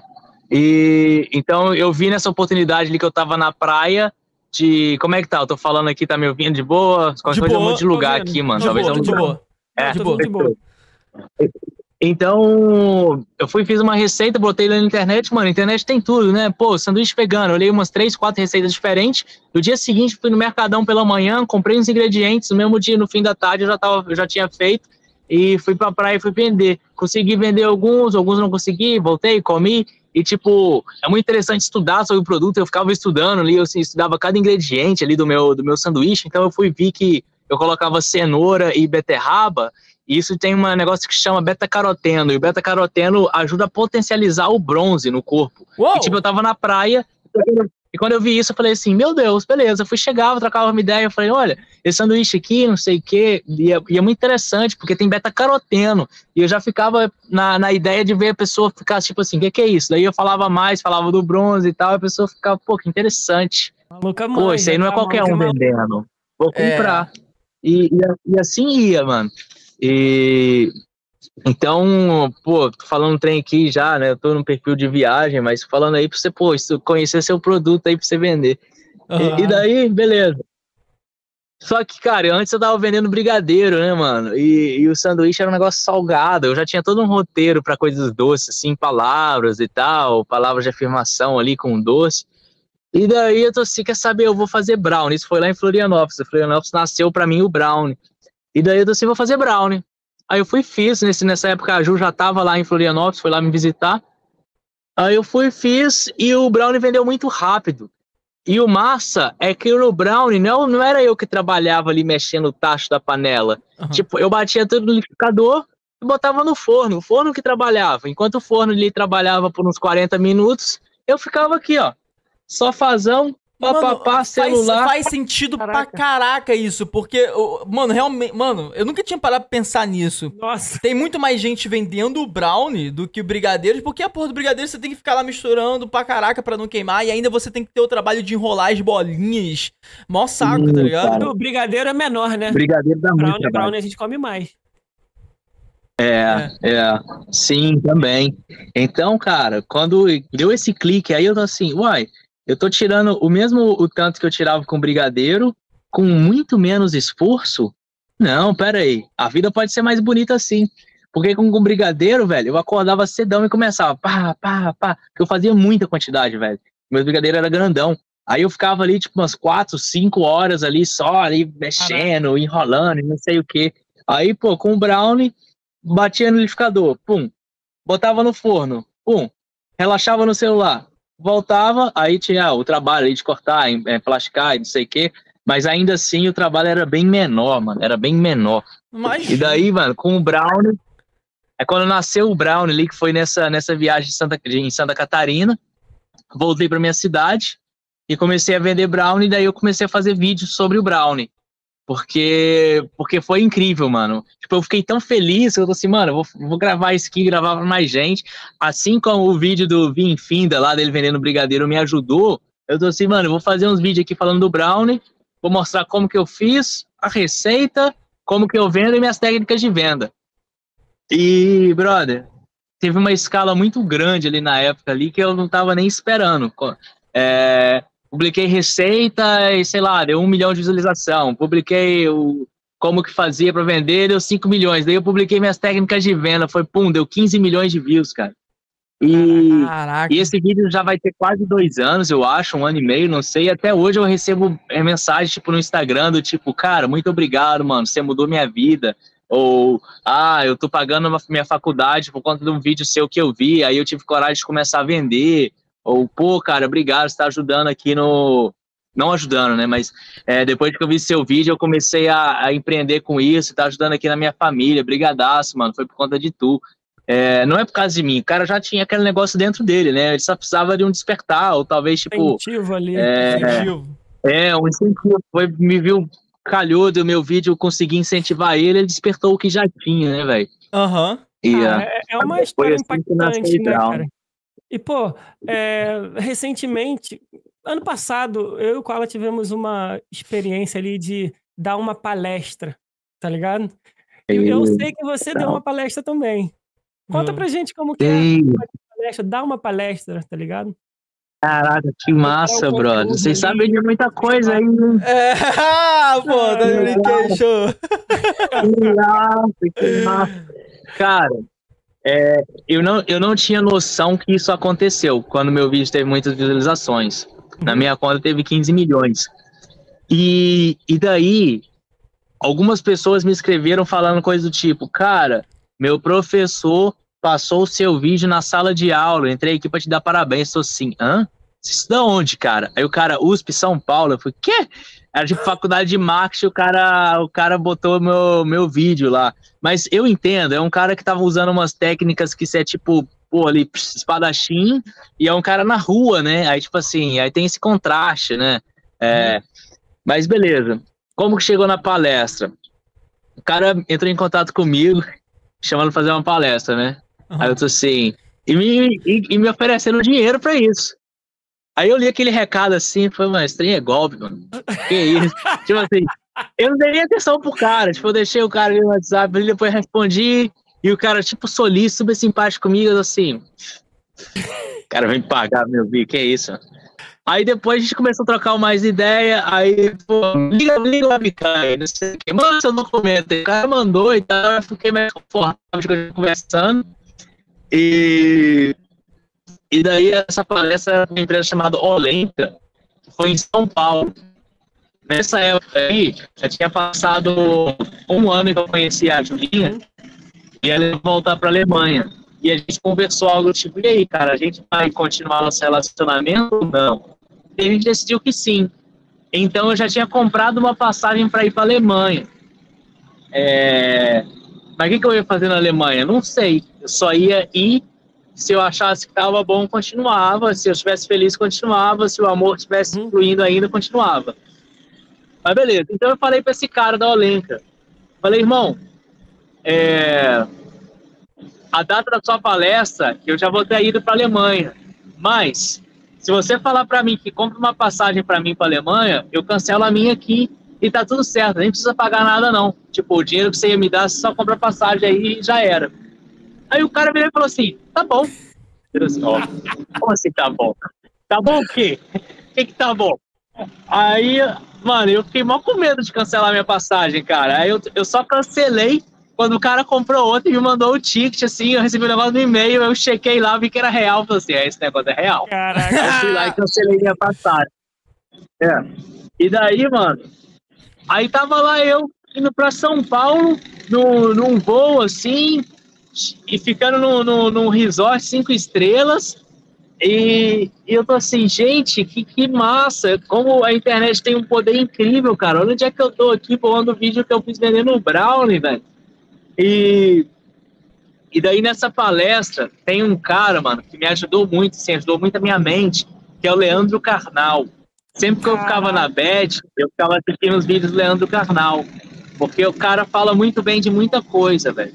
E, e esse lance de você ser um pouco das pessoas que você escuta faz muito sentido. Então eu ficava escutando ele todo dia e meu, até meu vocabulário meio que mudava. Parecia que a gente era amigo, velho. Aí eu chego nesse lugar da Olenta para dar palestra. Quem quer dar palestra antes de mim? Leandro Carnal, velho. Nossa! Eu tô assim, quê? Aí eu ficava assim, mano, eu não acredito. Um cara que eu sou fãzão vai estar no palco antes de mim, depois vai ser eu.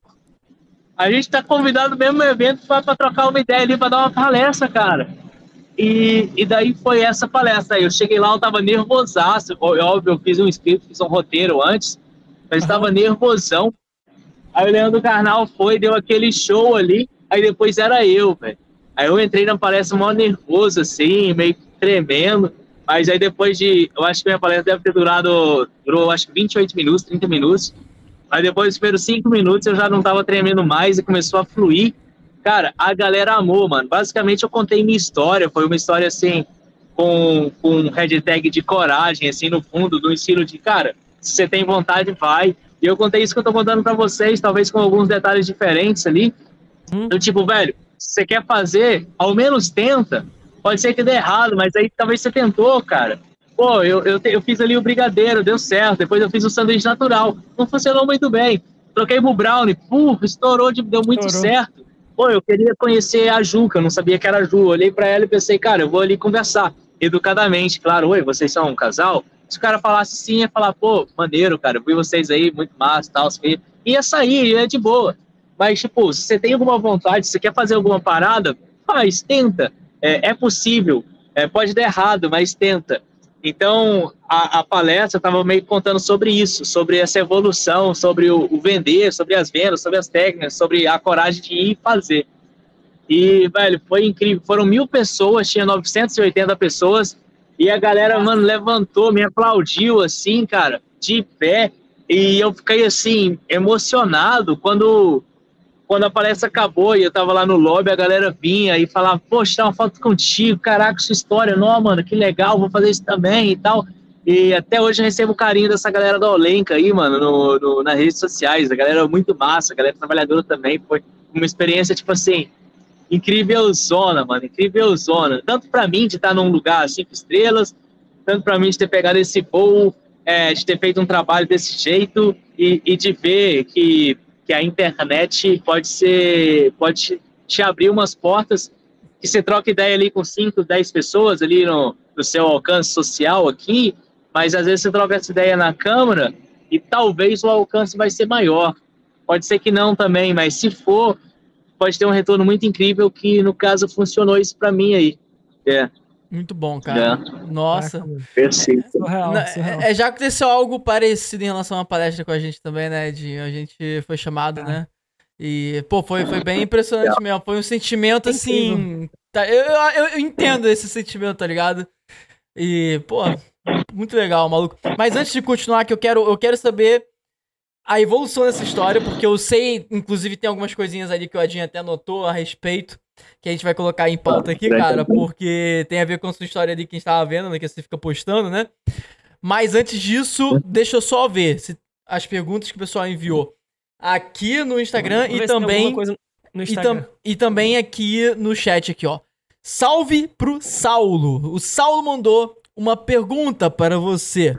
A pergunta é: pergunta se ele quer visitar todos os países. Aham. Uhum. Grande Saulo, um abraço, brother. Valeu pela Salve, pergunta. Saulo. Cara, é, não tenho tanta certeza assim, velho. Eu penso que sim, eu penso que não. É, eu, eu tava fazendo um cálculo para eu, visit, eu ficar um mês em cada país da Terra, demora 16 anos. Oh, Aí eu pensei assim, mano, 16 anos Óbvio, seria produzindo conteúdo também, mas eu fiquei assim, 16 anos. É, não sei. Ah, se eu parar pra pensar, aquela galera lá que, que eu não trabalhei da empresa, né, lá na Uzi Minas, ficaram lá por 30 anos fazendo a mesma coisa, né? Em frente à mesma máquina. Ó, meus, meus despertador aqui. Mas imaginar esses 16 anos, porque assim, ah, não sei se eu quero visitar todos os países. Aí eu fui ah. ver, né, o, o, o Anderson no 196 Sonhos, ele, ele fez isso em um ano e pouco. Então, ele ficou, acho que uma média de, de três dias por país, assim. Se for com. Pode ser que em um ele ficou só um dia, no outro ele ficou mais, mas na média dá meio que isso, três dias por país. É, será que foi interessante? Tipo, é, não sei. para ele sim, porque ele conseguiu o recorde lá, né? Mas uhum. aí eu comecei a refletir sobre isso, tipo, cara, eu quero ir no lugar e ficar pelo menos uma semana numa cidade X, que é esse caso aqui. Eu tô aqui, vou ficar aqui uma semana. Eu poderia vir, chegar num dia, fazer todo o, o roteiro que tem aqui e sair fora. Só que eu cheguei e falei assim, não, que lugar gostoso, cara. Eu tô pagando 4 euros pra estar nesse lugar aqui que tem piscina com essa vista. 4 euros é 20, com 21 reais. E tem café da manhã, mano. 21 reais. Café da manhã, vista, piscina. Óbvio, é um quarto compartilhado. Mas ainda assim, se você quiser um quarto privado, você tem aí na faixa de 14 euros. Que deve dar aí, não sei, 70 reais, assustando, não, não fiz os cálculos, não sei. É, Mas enfim, um para esse lugar aqui, tá, tá incrível, mano. Então, Saulo, não sei se vou visitar todos os países, não, não, não foi meu foco, nem quando eu comecei. É, comecei agora, tem uns quatro meses, que é quando eu pedi demissão do meu trabalho na Alemanha e, estou aqui, isso é um outro papo. Mas a, a minha ideia, mano, é, vai, vai parecer meio que piegas, assim, mas minha ideia é estar tá feliz, cara. Então eu tô feliz aqui. É, na, na, Tailândia, eu ia ficar, tipo, só um mês. Eu fiquei três meses, velho. Então, porque lá eu tava muito feliz. Uhum. Então, assim, não sei se eu vou colecionar bandeiras, mas momentos e sentimentos eu sei que eu vou, brother. Eita. Caraca. Cara, profundo, Aí. tá? Caraca! gostei, gostei. Tá, tem, temos mais uma interação aqui. Ó, oh, o Matheus Alves ali falando, ó. Tá famoso, kkk, nem lembra dos amigos. Matheus do Ideal, moro em Vila. Em, em, em Velha. Moro em Velha, é isso? Pode Vila crer, Velha. É pode crer, Matheusinho. Mateuzinho da minha cidade, cara. Pode crer. Agora eu sei quem é. Agora já vi até o rosto do brother da minha ah, frente aqui já.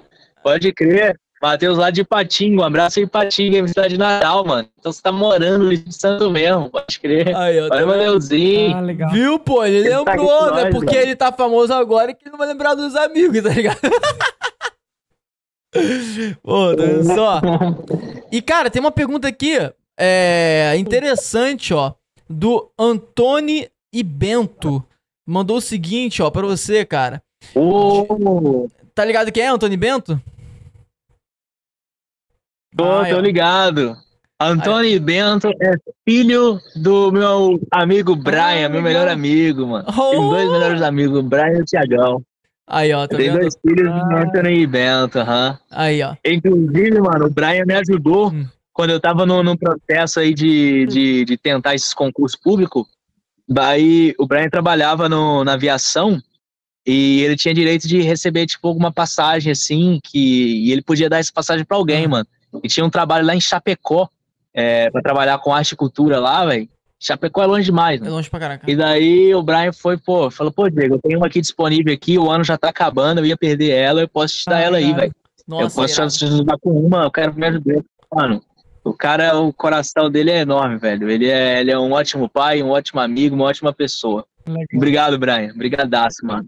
É, infelizmente eu não passei no, no, no, no trabalho, né? Mas, tipo, brigadaço. Eu me preparei e só não consegui.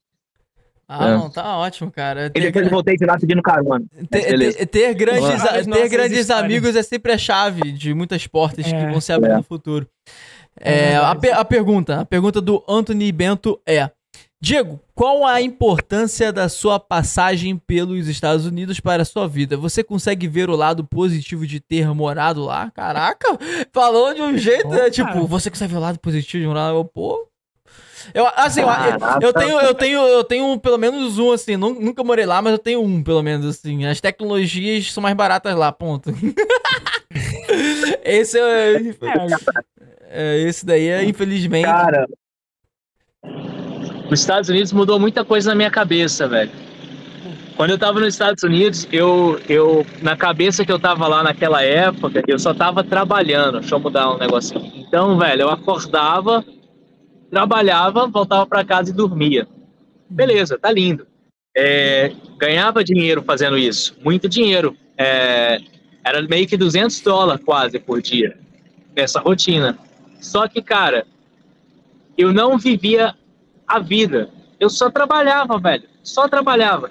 E naquele momento, eu não tava com um foco do tipo, ah, vou trabalhar, não sei, um ano nessa rotina aqui, por mais que eu envelheça cinco anos em um ano, mas eu vou juntar X e daí eu vou no Brasil, vou comprar isso e beleza. Eu não tava com isso, cara. Eu tava lá trabalhando, meio curtindo, fazendo algumas paradinhas, pegava a van, ia conhecer um parque e tal. Então, no lance de eu ter sido deportado depois, meio que eu não importei, cara. Eu fiquei assim, não, de boa, tá lindo, porque lá é, eu vi uma desigualdade tão. desigualdade não de dinheiro, não é desigualdade que fala, um. É, tem um racismo estruturado muito grande. Eu comecei a ver essas paradas assim, mano, e eu ficava assim, caraca, mano, que doideira. Eu nem sabia que existia, assim, que eu poderia ver isso, que existia, a gente Correto. sabe. É, aí tem cidades, que é cidades para negros, cidades para brancos. Na escola, você tem como saber, perguntar, que é uma coisa do passado, mas ainda tem, é, quantos negros tem na escola. Olha que ideia. Que isso? Olha que ideia, mano. Caralho, e... viado, que loucura, não sabia nem que tinha isso ainda. É, mas tem, tem umas paradas que é, que é muito legal, por exemplo, você pode virar à direita no sinal vermelho. Isso é incrível, o Brasil tem que adotar. Acho que tá aí para virar lei. Se tem, o sinal tá, tá parado, o sinal tá vermelho. Aí ah. você tá aqui, o fluxo tá assim, né? Cortando aqui. Se você tá na beiradinha aqui, você pode seguir o fluxo virando para direita, não cruzar, né? Então vai desafogar aqui o seu lado, ah. não vai incomodar ninguém, os caras tá passando, você vai vir, você vai olhar e bum, virou. Não, isso que é interessante. Não lei, mas eu conheço muita gente que faz isso. para trabalhar de manhã, entendeu? Verdade. Então, mano, os Estados Unidos, na minha vida, nessa passagem ali, eu vi que. Eu vi o poder do dinheiro, né? O poder do, do capitalismo ali, que era cara, foi a primeira vez que, que eu me dei o luxo de pagar umas paradas que não era o mais barato sempre. É, porque eu sempre pegava tudo do mais barato, que tá massa. Só que lá, como eu sabia que, que a minha carteira tava cheia, entre aspas, assim, tipo, se eu ganhava 200 dólares o dia e eu gastava só 20, eu sabia que eu tinha um retorno ali. Então, mano, na época ali eu tinha um relacionamento, eu levava ela para jantar, coisa que eu nunca tinha feito no Brasil. É, ou se eu ia comprar uma parada, eu, óbvio, eu checava ali o valor, mas era tipo assim, se esse daqui em específico eu queria, eu pegava ele. Uma coisa que, que meio que mudou muito, eu lembro que eu fui na, na academia, ah, no, numa loja de suplementos para comprar um suplemento, e eu fui no mais baratão de todos, que era tipo assim, cara, eu preciso é de proteína, isso aqui é uma proteína, tem, e é isso. Funciona para mim. Sempre com esse pensamento, que eu acho que é muito bom também. Mas aí, cara, o cara foi me mostrou um outro lá que além da proteína, óbvio, tinha outras coisas. Era um, sei lá, era, sei lá, 20 dólares a mais, alguma coisa assim, ou menos que isso, acho que falei muito. É. Só que em qualquer outra ocasião eu não pegaria de jeito nenhum. Eu ia voltar para casa, eu ia estudar sobre aquele produto, eu ia estudar se era possível comprar esses produtos separados e agregar a mesma coisa, que talvez no, no final das contas eu ia ter um, ia deixar de gastar, não sei, cinco ou sete, e mas ia ter todo esse envolvimento aí que, que também ia um gasto de tempo, né, de energia. Uhum. E nesse momento eu falei, não, beleza, vou pegar. E, e é um negócio muito pequeno, é um potinho de whey. Só que isso foi uma, uma parada que eu nunca tinha feito, mano. Cara, isso, é, isso daí tipo que você, falou faz muito sentido. Eu tava, eu tava conversando isso. Cara, eu tava conversando isso com quem mesmo? Ah, foi um amigo meu hoje. Eu virei para ele e falei, pô, cara, assunto nerd. Tem uma placa de vídeo pra computador. Aí, pra quem é gamer, tá ligado que a placa de vídeo é a última geração da placa gráfica que faz com que o seu jogo fique ultra realista e que seu PC fique super foda e tal. É uma RTX 4090. O nome dela é essa. Aqui no uhum. Brasil, ela custa um carro, 12 mil reais. Mano, Oi. 12 mil reais. Lá fora, custa 600 dólares. Nossa. Assim, 600 dólares você consegue Nossa. em dois meses trabalhando, talvez até um, dependendo do trabalho, né, cara? Uhum. Entendeu? Então, assim, tipo, agora. dólares por dia, pô, agora, 12 mil reais. Mano, você tem que trabalhar. Se for contar o salário mínimo, você tem que trabalhar o ano inteiro o pra ano comprar, inteiro. tá ligado? É uma coisa Sim, meio surreal. É, tá é uma coisa meio é assim. É verdade. Então. É bem louco, né, cara? Essa questão de condição. Eu acho que deu pra entender o seu ponto, tá ligado? De tipo assim, de você olhar. É. É, cara, eu, eu, sinto que. Vou prolongar muito o assunto Ô, se eu entrar. A gente, a gente mostrou a perguntinha em formato de vídeo? Não, ainda não. Vamos eu falar. queria. Oi? Fala aí, Diego. Fala, fala aí, eu Diego. queria muito fechar a resposta do, do, do Brian, do Anthony Bento. É, eu, óbvio que eu contei algumas curiosidades, umas coisas que marcaram eu ter visto lá. Me marcou muito eu ter visto neve pela primeira vez, me marcou Uhum. muito eu ter visto o outono pela primeira vez, como a gente vê nos filmes. A gente tem outono em, em Minas Gerais, no Brasil, óbvio, a gente tem as quatro estações do ano. Só que o nosso clima não muda muito no Brasil. Então, quando eu estava nos Estados Unidos e eu vi que as árvores ficaram peladas e o chão fica literalmente laranja, fica laranja o chão de tantas folhas que caem, cara, eu me emocionei, eu chorei. Eu chorei quando eu vi a neve também. É, isso foi muito, muito, muito, muito incrível. Mas nos Estados Unidos também, como eu estava lá na, na mente lá, lá de trabalhar e não sei o quê, uma coisa meio que ficou na minha cabeça do tipo, cara, eu não posso trocar minha vida é, pelo trabalho e, e sabe, sem uma meta, sem nada e sem porque no fim das contas eu tava eu não tava eu não tava é, pleno, sabe, assim, eu não tava Tava feliz. feliz, assim. É, e daí eu ia fazer alguma parada. a- O massa da galera é comprar coisas, né? Porque o marketing dos Estados Unidos é muito grande no, no, no ser consumista. E não era a minha vibe. Entendi. E daí não combinava pra mim lá. É, foi muito massa a experiência, mas e, e ela me ajudou a abrir mais meus olhos do tipo, Diegão, é, aproveita enquanto você tem saúde aí vê uma outras paradas também, cara. É incrível estar aqui, provavelmente você vai voltar em algum momento da vida, até porque meu outro melhor amigo tá lá. Mas, velho, aproveita para ver uns outros lugares também. Incrível, cara. E foi É, meu, que meu primeiro grande contato com, com vivendo como turista e vendo turista que na verdade não é mais turista porque eram americanos, né? Foi é, é muita coisa interessante. Desculpa, vai. Não, e relaxa, cara. Nossa, velho. Não, eu, eu ficaria tranquilamente conversando por muitas horas com você. Você até conseguiria, porque aí tá de manhã, mas aqui tá ficando bem tarde já. Então, assim, mas vamos lá. Cara, eu. A gente tem duas perguntas, sabe de quem, cara? Hum, Do cara que você. Vamos ver se você lembra. Do- Você vai chutar duas pessoas, eu acho. Então, um, cara, um dos caras que você falou que reagiu ao seu conteúdo. Não, mentira. Val Machado. Cara, Pera, pera aí, pera aí. uma- ah, aqui pra ah, mim. pode ser. O Val, o Val Ah, vai. passou, passou o barquinho aqui, ó, pera aí. Ah, o barquinho que da Mas hora. Tem um motorzão, o motor é muito alto o barulho. Daí, eu não sei se o ruído passa pra vocês. Cara, pior mas- que não, a gente nem escuta. É porque ele tem, o, ele tem cancelamento de ruído e eco. Então, tipo assim, quando a gente fala, Ah, ele isso, corta o seu é. áudio. Quando você fala, é, ele corta outros áudios que estão atrás de você. Então, a nossa sala, ela, ela tem esse controle. é bem inteligente. É bem maravilhoso. inteligente. Aí a gente nem escuta nada, tipo. Eu pedi pra você repetir aí, por favor, porque o ruído ficou muito grande pra mim aqui no meu entorno, daí acabou que eu não escutei. Não, fala aí. Eu, eu tava falando que o, o, o Val Machado, ele mandou pergunta para você. A Val Machado, Ele mandou uma pergunta Nossa pra. Lá deve estar alto pra caraca o barquinho, tá ligado? É, ali deve estar Dá- muito alto. Pede pra ele ir pro outro lado. Se você quiser ir pra outro canto, que não tenha som. É porque, tipo, a gente não tá atrapalhando, mas você não tá conseguindo ouvir a gente. É, ele não tá conseguindo ouvir, tadinho. É. Aí você pode ir pro outro cantinho ali.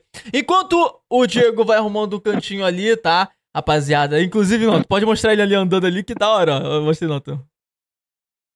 Tá, vai.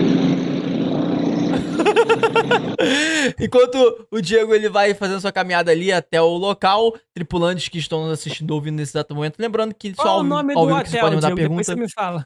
Ah, é, fala depois pra gente o nome do hotel, estamos curiosos de saber. É, eu quero a referência que eu vou conhecer aí um dia, então eu quero saber. Demorou, demorou. É, Acho que aqui já deu uma, uma saidinha já, já tá, já tá lindo.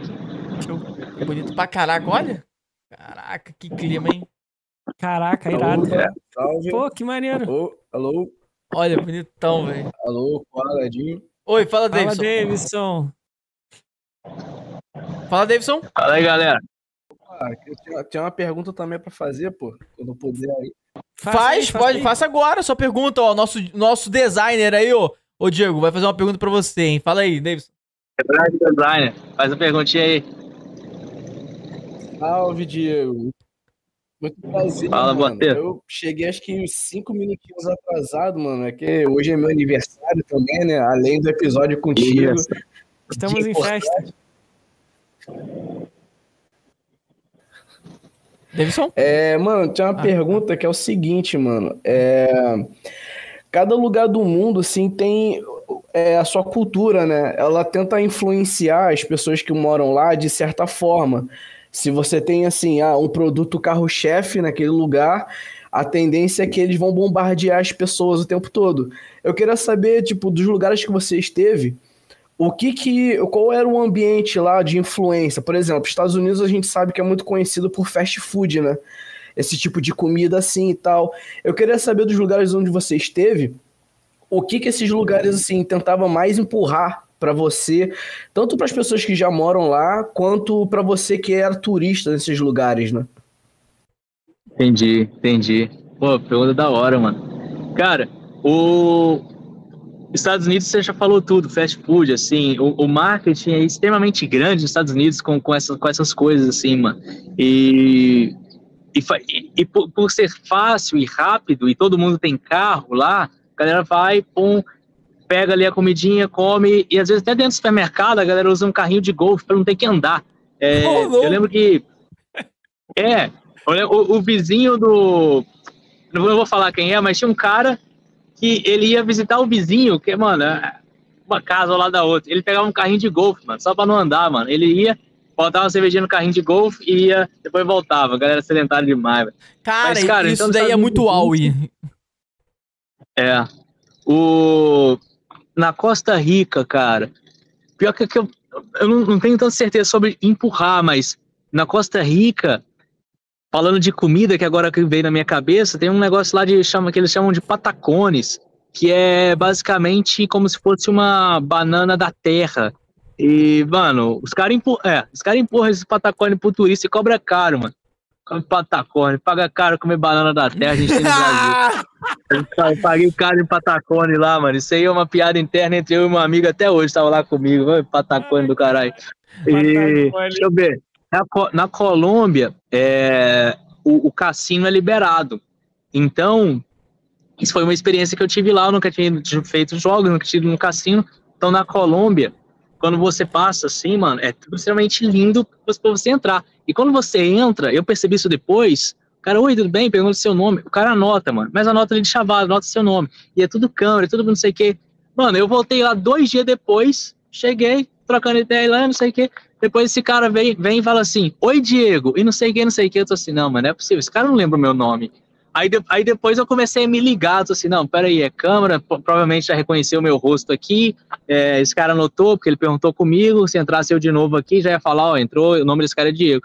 Porque não é possível, mano, o cara, o cara entra a gente lá, é, era um lugar turístico, entrava a gente todo dia, o cara veio e me chamou pelo nome dois dias depois, eu tô assim, ah, interessante, Caraca. cara. Óbvio, com isso eu me senti bem melhor, tava ali jogando, minha, minhas respostas eram as mais mínimas, mano, era, tipo, eu entrei lá, eu, eu, eu gastei um total de 50 conto. É, e, velho, você tá ali jogando, os caras trazem comidinha pra você, velho. E você fica assim, ó, não, velho, desculpa, eu não quero nada, não. Falo, Não, é de graça. O quê? Como assim? Aí tá ele, refrigerantinho, um tapinha. Por quê? Pra você não levantar da mesa, pra você continuar lá, ó, pá, pá, pá, pá. Óbvio, não era só pra mim, era pra todo mundo. Mas como eu tava ali também, mesmo sendo quebrado, os caras, pum, toma aí, continua aí. Interessante isso, né, mano? Caraca. É, é uma Caraca. forma de, entre aspas, empurrar pra você continuar ali, né, velho? Parece até aquele cassino do Percy Jackson. Você tá ali dentro, passou semanas, passou meses e você tá ali gastando dinheiro. Eu acho, eu acho que ele não vai saber do Percy Jackson, Ed, mas eu tô ligado porque eu assisti. Mas eu- eu- eu- Eu, tá ligado, ô Diego, no Percy Jackson? Não, Aí, tá Não vendo? tô. Tá ligado? É porque teve uma série aí que acontece no episódio do Cassino, só pra contextualizar você. Aí aparece um episódio do Aham. Cassino, e aí os molequinhos, eles olham pro, pro, pra hora e, tipo, passou um dia e eles estão lá dentro, e só que pra eles passaram, tipo, uma hora, tá ligado? E é uma coisa meio louca, assim, Caraca. uma coisa meio viciante mesmo, tá ligado? Ali É dentro. viciante, cara. Pô, Deus, valeu pela pergunta, cara. A pergunta foi muito É. boa. Pra- na Alemanha, a galera te empurra cerveja, porque é um traço cultural da Alemanha. A cerveja Aham. é, é famosa por cerveja. Eu não bebo, é, não bebo cerveja. Às vezes eu bebo alguma outra coisinha, mas é muito difícil também. E tipo assim, velho, se você fala pra alguém que você não bebe cerveja, parece que mano, é tipo você falar pra um, sei lá, pra um, um cara extremamente fanático por religião que você é ateu, velho. Dá um bug e o cara quer te forçar ali com palavras, ideias de que você tá errado por não estar tá bebendo cerveja. Então, a cultura da cerveja na Alemanha é muito, muito, muito forte, muito grande. Inclusive, na casa da minha namorada, por exemplo, pô, a galera ali acorda, manhãzinha, pum, abriu cerveja, é tipo, é o suquinho de laranja da manhã, mano. É de manhã, tarde, noite, é o dia inteiro, velho. É assim, é quando você tá tomando água mesmo. Pau, pau, pau, pau. É, então tem isso. E aqui na. Não, na Tailândia, é, em Laos. Mas na Tailândia, que é o país, eu apontei pro lado que é meu país vizinho aqui, que eu tava por três meses. Eu acho que o que empurra lá, na real, é um.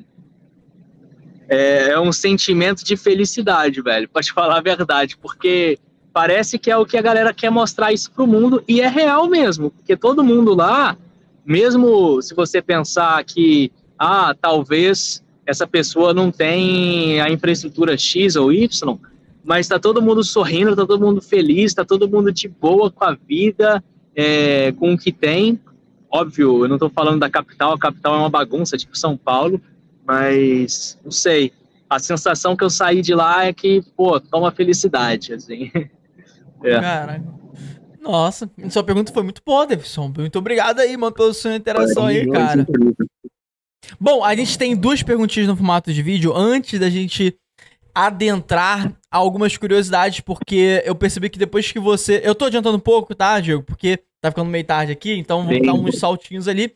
E lembrando, cara, se tiver alguma coisa Vai, bem tá legal pra botar aqui em jogo pra gente conversar também, mano, fica à vontade, tá bom? Mas tem duas perguntinhas em formato de vídeo do Val Machado, como eu tava falando, que ele mandou pergunta para você, cara. Só pra deixar claro, o Val Machado, além de ser fazer react, antes dele fazer os reacts, ele era humorista. Então pode ser é, que tenha é um tom de humor. É, ele ainda é humorista, então pode ser que tenha um tom de humor ali, tá? Então fica tranquilo, tá bom? É, tem um humor assim um pouco. Peraí, peraí. É, é Oval Machado? É Val Machado. É aquele é, que você é, falou. É lembra Machado, que. É o Val Machado. Lembra aquele que eu falei com você ontem, que você disse que tem o nariz aqui assim? Ah, pode crer. Mano, é, mas tem, tem alguém que é do Couchsurfing que se chama Val também. Tem, tem, tem. Não? Tem, tem, tem sim. Ah, eu tô confundindo aqui. Eu tô assim, eu fiquei na casa da Val. Aí agora você tá aí, ô Val, eu tô assim, mas esse cara tá falando errado. Aí, pode crer, mano, pode crer. É, o humorista. Isso. Mas, não, se você tiver aí, mano, você publicou meu vídeo, você não me mandou nem o arroba, Ai, hein, cara. Ei, bota o arroba no meu vídeo aí, mano. Qual é, velho? A gente. Eu quero ficar grande igual você também, mano. Ih, daqui a pouco você passa ele. Ih. Daqui a pouco você passa massa, ele, brother. relaxa. Daqui a pouco você passa ele. Ih, vou te falar um negócio antes de você dar play no vídeo. Eu já tinha escrito pra ele uma vez, tá ligado? Porque eu, vi, eu ficava vendo os reacts do cara, eu tô assim, pô, que massa, mano. Esse cara tá fazendo um trabalho mó massa. Uhum. E tipo, ele só ali faz react, fala, e é bom porque ele pega os, os conteúdos que tá interessante, você acaba vendo o que tá sendo interessante através dele. Aí eu escrevi pra ele um dia assim, Oi, irmão, não sei, eu não lembro onde foi, se TikTok ou Instagram. É, óbvio, o cara não me respondeu, é, porque era só um Zezinho escrevendo tipo, oi, não sei o que, tem esse vídeo aqui, seria muito legal se eu fizesse um react, blá blá blá. Mas é. Aí, ó, tá vendo só? Ah, mas ele, ele, ele, ele, é gente boa pra caralho. Pode ter certeza que ele viu. Ele, ele vê, ele vê. Mas vamos botar aí o Noto 1. Tá aí, Noto 1? Uhum. O vídeo tá com você, Noto? Certinho aí? Tá. Beleza, então. Tá na então, minha tela aqui. Já tá aí, ó, o vídeo aí. Então dá play aí, vamos ver o que, que o Val Machado falou. Dá play.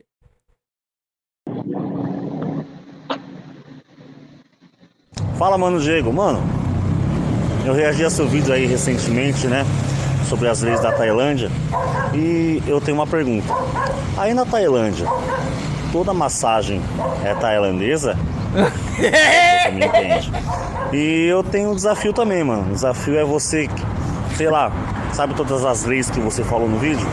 Eu desafio você a descumprir todas elas em praça pública.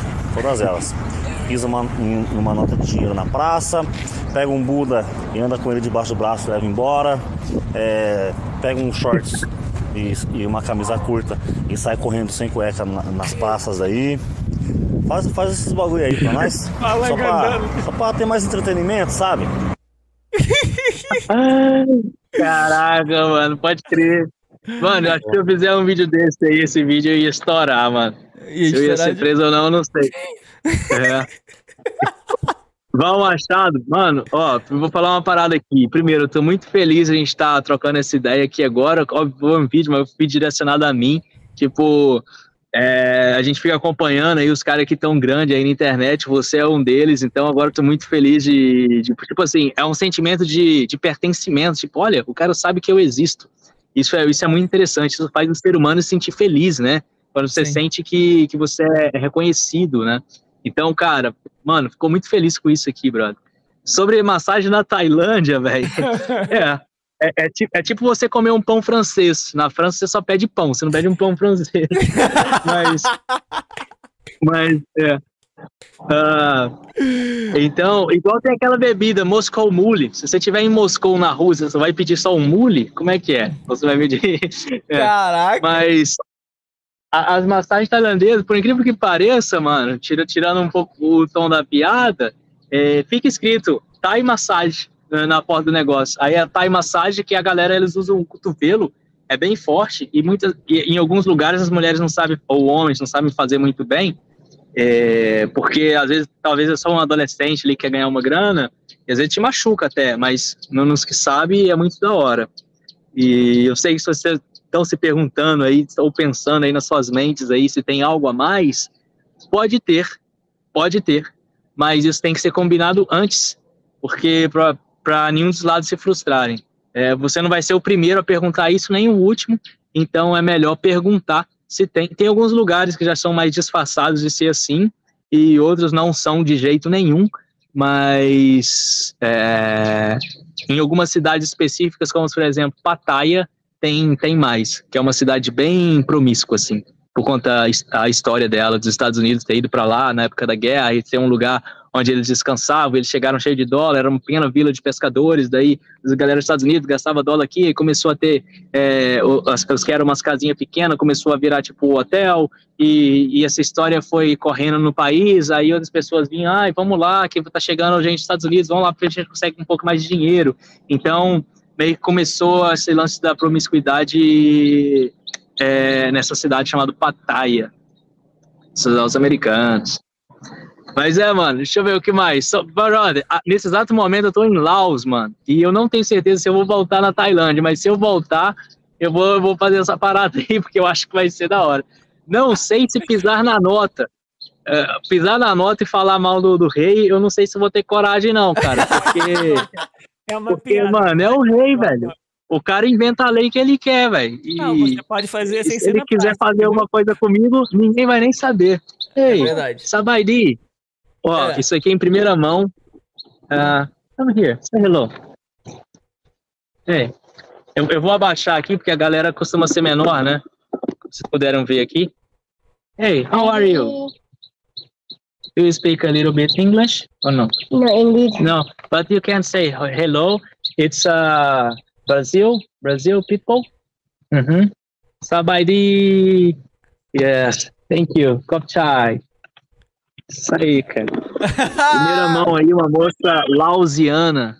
Caraca, aí. descobri que Davidson é descendente de Lau. Hã? Nosso design é descendente de Lau. É, perfeito. É ah, porque é? é baixinho, né? O pessoal é baixinho, né? Ah, pode crer. Pode crer. Caraca, então... que da hora, mano. E você tá aprendendo a língua do pessoal daí, né? Ah, mano, é só falar oi, obrigado. Igual quando o gringo vai no Brasil, ele pede tudo em inglês e no final fala obrigado. é boa, boa. Ó, tem mais Caraca, uma pergunta. Mano, eu tô muito feliz aí de ter recebido essa mensagem Ih, de rela... aí, Ó, mano. tem mais uma, tem mais uma pergunta. Vai, vai, ter mais uma pergunta dele ah. aí, ó. Tá vendo aí na tela, ó? Vai dar play, dá play, nota. Vamos ver. Ah. Outra dúvida, agora uma dúvida, uma dúvida um pouco mais séria. Eu pratiquei Muay Thai por um tempo, fiz mais capoeira, muito mais, mas eu pratiquei Muay Thai e eu tô meio que ligado que o Muay Thai aí na Tailândia é como se fosse futebol no Brasil. A criança já, já começa a andar, já começa a chutar os outros. Igual aqui uma criança começa a andar, já dá uma bola para brincar, tá ligado? Como que é o Muay Thai aí? A cada esquina tem uma academia, igual aqui, a cada esquina tem um campinho. Você pratica Muay Thai? Como que é a sua relação com o Muay Thai e como é a relação do Muay Thai aí na Tailândia? Eu acho muito foda. Pô, que pergunta incrível, Valeu, cara. Pode parar de transmitir aqui na sala, valeu, Noto. Essa é a, Valeu, a última pergunta do Val. Então, te respondendo, Val, é, você fez uma comparação que é, que é, que é de fato é isso daí. Ah, o Muay Thai na, na Tailândia é tipo uma religião, cara. Meio Caraca. que todo mundo assim faz, é, é, é porque é, é, um esporte da, da Tailândia, né? Por, por isso o Thai no nome, é, o saiu daqui. É, o personagem Sagat do Street Fighter é, era um luta, ele tá vestido, daí ele fica assim, porque é a pose do Muay Thai, né? Uhum. É, esse, o, o, Sagat é um cara que existiu, é, esse, esse, cara, né, que foi representado lá é, no Street Fighter. E, inclusive, a fase que tem um Buda deitado é, no, no, Street Fighter, Street Fighter 1 ali, é um lugar chamado Ayutthaya, aqui na Tailândia, lá na Tailândia, é, país aqui. Então, mano, o, o Muay Thai é extremamente forte, todo mundo, tipo assim, é, adolescente, você vê os caras ali, os caras os cara, os cara morenão, baixinho, trincado, mano, os caras trincados, tipo o José Aldo, que o José Aldo é magrinho, né, tipo assim, o peso dele, só que você vê que o cara é todo duro, velho, você tá andando na rua assim, você vê os moleques assim, você fala assim, caraca, mano, parece que se eu encostar nesse cara ali, acho que meu corpo vai até machucar, o cara é durão, velho. E tem, tem, tem, muita. Uma coisa, por exemplo, ele usou a referência de futebol, o Val, é, que a galera vai, vai no estádio ver jogo, aqui a galera vai no estádio para ver luta. Então tem muito lugarzinho que é, que é ringue. Então você tá aqui de bobeira, aí tem um ringue que vai ter luta. Óbvio que também para coisa de turismo, né? Aí vai os turistas lá, vai assistir, mas não só turista também, porque imagina, imagina seu amiguinho vai lutar com outro amigo, então já é a galera dele já vai assistir, a outra galera do, do outro amigo já vai assistir e mais uma, uma galera também que vai assistir porque gosta. E então é, essa cultura de ir ao ringue ver a luta, lutar, seja por esporte ou porque, porque é uma tradição, igual o futebol no Brasil, assim, isso existe, é bem forte e tem uma outra parada. A galera que faz, pegando a, a referência de futebol, a galera que faz, que joga bola no Brasil e fica com, aquela, com aquele sonho de um dia ter um olheiro que vai pegar ele, vai levar para algum lugar, tem isso aqui também. Tem isso na Tailândia também. Da, da galera ali é jovem, que tá lutando, que talvez ele tá numa condição mó, pô, não tão boa, ele tipo, vai, um dia alguém vai me pegar aqui vai me colocar no campeonato tal, ou eu tenho que lutar aqui, se eu ganhar um monte de luta aqui na, na minha cidadezinha, é, talvez eu vou conseguir numa luta em outro lugar e receber mais pela luta. Uhum. Então, então tem isso aqui sim, mano. É, aqui não, lá, né? Lá, Agora eu tô em é. Laos aqui. É. Pô, in uhum. incrível. Nossa, eu não imaginava isso, cara. Nossa, mais uma curiosidade. Você podia, inclusive, fazer um vídeo falando disso, né, cara? Ia ser da hora. É, gostei, gostei lá, da ideia. voltar lá. É. Porque no Brasil também é forte. Tem uma galera que gosta muito. Eu fiz uhum. uma aula, inclusive, de Muay Thai. É? É, é. legal. Da hora, é, mano. E no Maranhão, então, tem uma galera assim. Pô, pra ter uma noção, gente, eu acho que eu cheguei a te falar que a gente trocou ideia com um campeão mundial de tapa na cara, o Zuluzinho.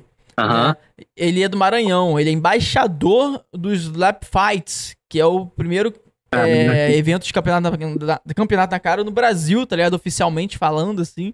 Então é lá no Maranhão, assim, uhum. nossa, o pessoal gosta pra caraca de luta, dessas coisas meio alternativas, né, de competição, entendeu? É bem louco, cara. Massa, massa. Bom, vou pegar, vou pegar a ponte, a ponte de curiosidade que eu falei de da religião, né, Muay Thai, que não é uma religião, mas é porque muita gente faz. Uhum. É, uma outra coisa que muita gente faz na Tailândia é ser monge. Em algum momento da vida, você é monge. É, por quê? Porque é muito legal, legal no sentido de respeito, da família inteira respeita isso. É, é, eu não sei se é meio que obrigado ou se é por escolha, eu acho que é por escolha. Não, é por escolha. Então, em determinados momentos da vida, esse menino vai ser monge, seja por um ano, dois, não sei quanto tempo é, vai à escola de monge, e ele vai viver isso e, e depois vai seguir ou não. Então, eu conheci muita gente, muita gente é, na Tailândia, óbvio que eu, das pessoas que eu conseguia conversar, é, que já foi monge. E, e, é muito interessante, aqui o monge, ele tem preferência no ônibus, ele tem preferência no trem, uhum. é, não tem essas placas que a gente tem no Brasil, por exemplo, esse lugar aqui é para idoso, para gestante, pessoa criança de colo, então tem foto disso e tem foto de um monge. Caraca. Então, a área preferencial também é para monge. E você está no trem, tem uma área do trem que é uma área específica só para o monge. Então, o monge ele é extremamente respeitado na Tailândia. Muito interessante, né? Gente, eu ah, não sabia. Mas uma coisa. Hum. Você não vê eles, tipo, só virando luz em cima do monte. Você vai no shopping, você vê um monge. Você tá na rua, você vê um monge. Você tá no supermercado, você vê um monge. Afinal, os caras vivem também, né? Mas essa galera que tá estudando isso, né? É, que tá vivendo isso daí. Deve ter, tem também essa galera que tá no topo da montanha virando luz e tal, mas é, também tem o dia a dia. E foi muito curioso ver isso, porque até então, na minha cabeça, o monge era um cara que, mano, só vivia ali afastado e não sei, não ia nem conseguir tocar no cara. Então, às vezes, eu tava visitando algum lugar, um templo, por exemplo, tinha monge também visitando aquele templo e tirando foto aqui, celularzão aqui, ó, pau, não sei o quê. Eu falei, pô, cara, que interessante, mano. E eu achando aqui na minha cabeça minúscula, por nunca ter vivido isso e o, e o, pouco de informação que eu tenho dos lugares, normalmente é informação dos Estados Unidos ou Europa, porque é muito difícil ter informação desse lado daqui. Uhum. E daí, olha, cara aqui na moral, com celular, lógico que tem celular, a gente tá em 2024. É, e eu achando aqui, só porque o cara é monge, ele vai viver de água. É, tem os caras que fazem isso também, né? Mas assim, o mundo é tão grande, é tanta coisa, velho. Enfim, uma curiosidade aí que eu achei interessante, acho que talvez alguém pode achar também. É, eu achei pra caraca, você podia inclusive fazer um conteúdo sobre isso também.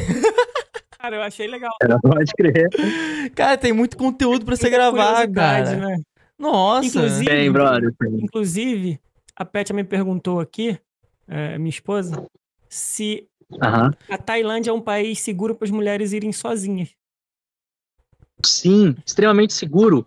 É, a começar, a Tailândia é um país onde tem mais mulheres do que homens. E viajando por lá, foi a primeira vez que eu vi mais mulheres viajando sozinha. Tipo assim, você chega ali no hostel, que seja, ou você tá ali na, na praia, né? O sul da Tailândia é um lugar de, de litoral. Aí você vê ali turista sozinho, mano, tipo backpacker, né? Sozinho uhum. ali, ou no celular, tipo assim, gente, e eu gravei um vídeo sobre isso, quem está assistindo aqui, eu gravei um vídeo falando Tailândia é seguro para mulheres? Você pode assistir no TikTok, no YouTube ou no meu Instagram. E eu entrevistei mulheres na rua que estão viajando sozinhas e deixei o que elas responderam. Eu não fiz uma edição cortando para favorecer um lado ou outro. Uhum. Perguntei aí, você acha que a Tailândia é um lugar seguro? E as mulheres, em 100%, respondia: sim, eu nunca me senti tão segura. Ou olha, eu estava confusa, mas chegando aqui eu percebi que eu me senti bem. Outra respondeu, ah, toma cuidado nos lugares que você vai, mas no geral é, estou me sentindo bem segura sim. Então a Tailândia é um lugar muito seguro. Lembra que eu falei do monge? Vou pegar esse gancho aqui. Quanto da religião e a galera ser extremamente respeita, respeitador, óbvio, em lugar que é capital, ou lugar que é muito bagunça, talvez não. Mas se passa uma mulher, é, vou pegar o estereótipo aí, em frente a uma, um, um, uma, uma construção que, que os caras vão ficar olhando e tal, aqui, se essa mesma mulher passar na rua, seja com uma roupa curta, seja da forma que for, esse cara, ele não vai olhar para ela. Por quê? É, porque ele vai ficar com medo, com receio ou com vergonha de ela pensar que ele está desrespeitando ela. Ou de alguém ver isso, do tipo, caraca, mano, não, e se alguém vê que eu tô faltando com respeito e tal, não, eu tô aqui na boa. Então tem muito isso também. É, é, é muito comum, vou falar uma coisa aqui que é comum para mim já há muito tempo, porque eu, no último ano eu estava na Alemanha, é, mas que não é comum no Brasil. Você vê aí, talvez, três da manhã, uma mina sozinha, andando na rua, talvez bêbada, voltando para casa. Sabe? Eu, eu não consigo nem pensar que amiga minha teria coragem de fazer isso no Brasil. E então sentir isso aqui, por exemplo, esse fundo aqui, quem é do Espírito Santo sabe que isso aqui lembra um pouco um lugar chamado Serra Azul. Se a produção quiser botar aí Serra Azul, tem uma montanha assim no fundo, é, lindo também. Vamos Só que no Brasil você não vai ficar igual eu tô aqui fazendo uma live com o celular aqui.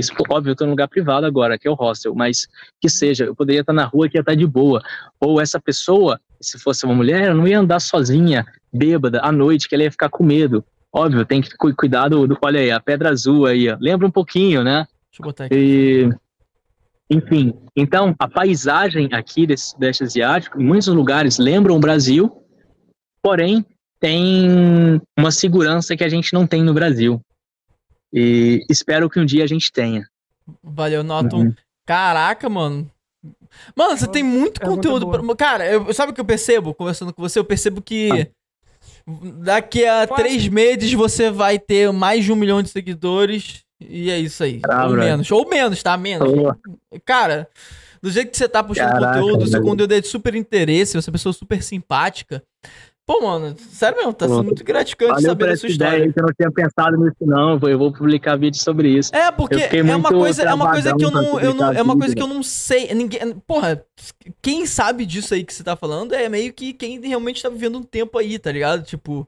É uma coisa que eu verdade, fiquei muito verdade. curioso mesmo. Agora, o, o Anthony Bento, ele fez uma perguntinha aqui. Pra todo ah. lugar, tá ligado? Todo lugar que você for fazer qualquer coisa. Eu tô indo tomar um café, leva a câmera. Tá ligado? É. Eu acho que você tinha que fazer Pode um negócio desse assim, tá ligado? Mano, tem uma galera que faz no Japão, eu nunca vi isso ninguém fazendo em outros países, pelo menos deve, deve existir, mas não é tão comum, o que é bom, né?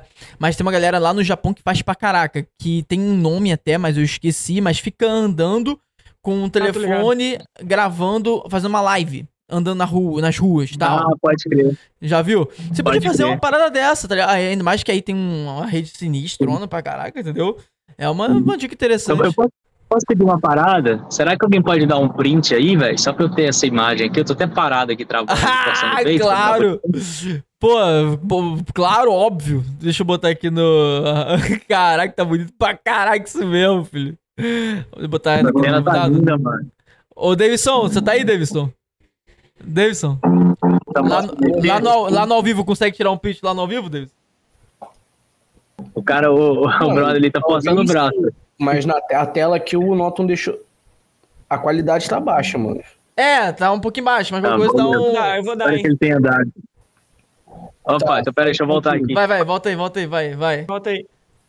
Dá um print aí, dá um print. Vou colocar o rating aqui também. Show. Show.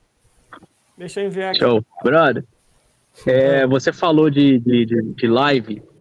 Eu comecei a fazer esse teste no TikTok. É, então eu estava fazendo live no TikTok e estava sendo muito interessante. Porém, assim quando eu entrei em Laos, eu não sei se eu recebi algum banimento do TikTok ou se é porque, gente, é, para quem não sabe, eu não sabia, o Laos é um país socialista, comunista. Então aqui você tem a bandeira do Laos e do lado a bandeira do comunismo. Em todo lugar que você vai. É, então aqui a minha live no TikTok não aparece opção. Então, eu não tenho mais opção de live. Eu acho que é porque eu cruzei a fronteira e estou aqui dentro. Alguns ah. aplicativos eu não consigo baixar. É, o que mais? Eu não consigo promover um vídeo que foi gravado dentro do, de Laos. É, por que eu estou falando isso? Porque eu fui tentar promover um vídeo que eu gravei ontem sobre Laos, é, e aí apareceu uma notificação assim: esse vídeo não está sendo é, não é permitido promover o vídeo postado nesse lugar que você postou. Aí eu falei assim, ah, interessante. Enfim, então é ah, isso aí. Você pode usar um VPNzinho pra disfarçar aí, pra... é, é, provavelmente. Pô, tem, tem um, um, A gente trocou ideia com um cara, com, com um Zuluzinho, na verdade, quando ele tava na Rússia. Em época de guerra, yeah. inclusive. E aí ele falou que Boa. o pessoal lá tava usando VPN para ele conseguir usar a internet para conversar com a gente, entendeu? Pode então, assim. É, filho, é. internet você, você dá um jeito, entendeu? Assim, sempre tem, sempre tem um é. jeitinho, é. né? Sabe qual é, né? Pô, ó, eu vou, eu vou dar prioridade à galera que mandou coisa aqui no Instagram, tá? E logo em seguida, eu só pra gente chegar às nossas finais, eu quero saber as, as maiores curiosidades que você tem para contar pra gente pra gente chegar no nosso final, no nosso finalmente aqui do, do episódio, beleza? beleza? Ó, a galera interagiu bora, bora. aqui no nosso Instagram mandou três, mandaram três perguntinhas aqui, cara. É o seguinte. Show de bola. Bom, a primeira é, eu vou ler como que tá aqui, tá? Uh, Diego, já te falaram que você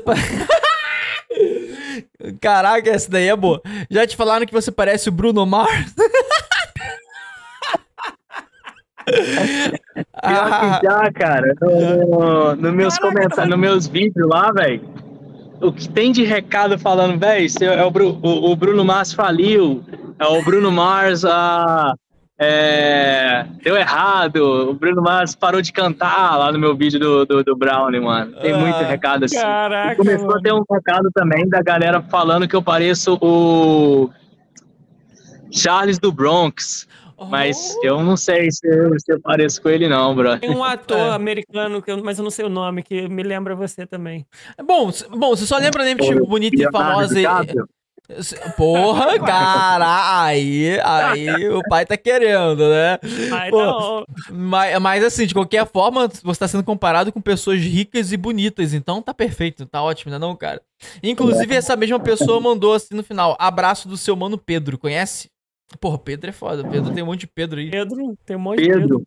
Cara, eu conheço um, um bocado de Pedro, brother. Aí ficou difícil, mas um abraço, Pedrão. É nóis, brother. Bom, tem mais uma aqui. Ó, quando ele. O quê? Quando ele comeu ba- barata e escorpião, ele cuspiu, deu nojo ou gosto ruim mesmo. Você Caraca, comeu eu barata e escorpião, cara? Nossa, mano. Aí, Caraca, escorpião. mano, eu comi, velho. Eu ainda comi um besourão e ele fez assim, ó. E Ah! comi. Ó, eu comi besouro. Então, antes eu preciso, eu preciso fazer uma observação. Vi uma É, lacraia, Ah. cara. Você não teve coragem da lacraia, não. a, a lacraia não, a lacraia era demais, mano. A lacraia era demais, brother. Não. A lacraia não. Uma observação. É um fato histórico, né? Ou não tão histórico. Os insetos já fazem parte da, da culinária da, da Ásia há muito tempo.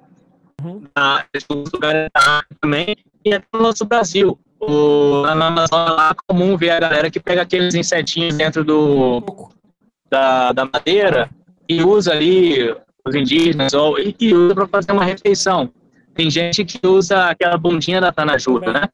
É, segundo alguns antropólogos, é, quando a gente começou a ter muitas plantações e plantar muita treta, e quando vinham essas pragas e, e atrapalhavam as, as plantações, então começou a ter uma repulsa sobre esses insetos, tipo, cara, não, inseto não, que merda, inseto que acabou com a nossa plantação aqui.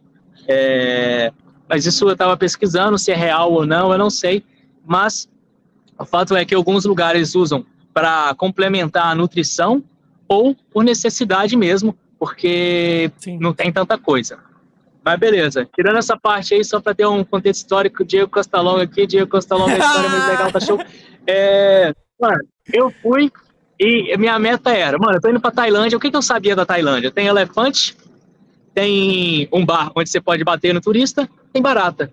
Então eu quero fazer as três coisas. Mano, cabecinha era só o que eu achava que tinha aqui. Beleza. Mano, a gente tava em Bangkok, que é um lugar muito doido, tem estudos, tem estudo. E a gente foi pro não, Chinatown Market procurar barata. E aí a gente encontrou, mano. E o gosto desse lugar que eu fui parecia que tava comendo uma fritura, porque era frito, então não tinha um sabor específico.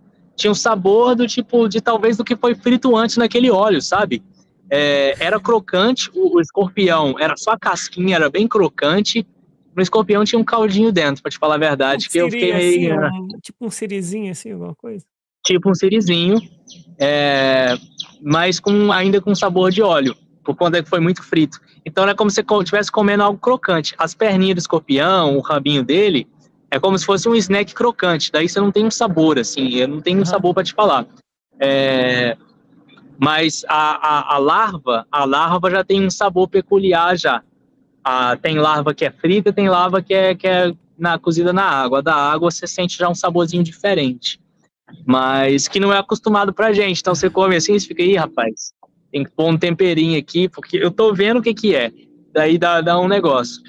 Eu cuspi o escorpião, brother. Eu cuspi. O besouro eu comi, o escorpião no vídeo lá, eu tô comendo, blum, blum, engoli um, engoli um pedaço dele, o outro ficou aqui, ó. Chegou na carninha, começou a ficar difícil. Falei assim, não, eu vou engolir isso não. Fui no cantinho e cuspi. Mas tinha uma criancinha lá que tava comendo, mano. Deve ter uns 10 anos de idade. Foi minha primeira seguidora internacional da Ah, Ásia. legal. Ela falou assim: Ah, você é famoso? Eu falei: Não, tudo. mas um dia você, eu espero. Daí ela me seguiu lá. Que legal, cara. Não, É. Eu não. Você é corajoso, cara. Eu não teria coragem de comer, não. Tá maluco, velho. Acho Bom, que isso, mano? A experiência tem que ser completa. Qual é? É, não, eu. Você vir na Tailândia, você tem que comer barata, é, ver elefante, é, fazer uma massagem com uma Ladyboy e que mais? É isso, mano. É tudo certo. Pensei que ia falar lançar uma massagem É, ué. Brincadeira. Bom, é, tem mais uma pergunta aqui, ó. Eu vi que ele ganhou o concurso de beleza, mano. Como foi isso? Ah. Caraca, pode crer, velho. É, na minha cidade, né, em Ipatinga, tinha lá Mister Ipatinga, né? Então uhum. eu participei e eu acabei vendo. Eu participei duas vezes, um ano eu não ganhei, e no outro ano eu, eu ganhei, assim.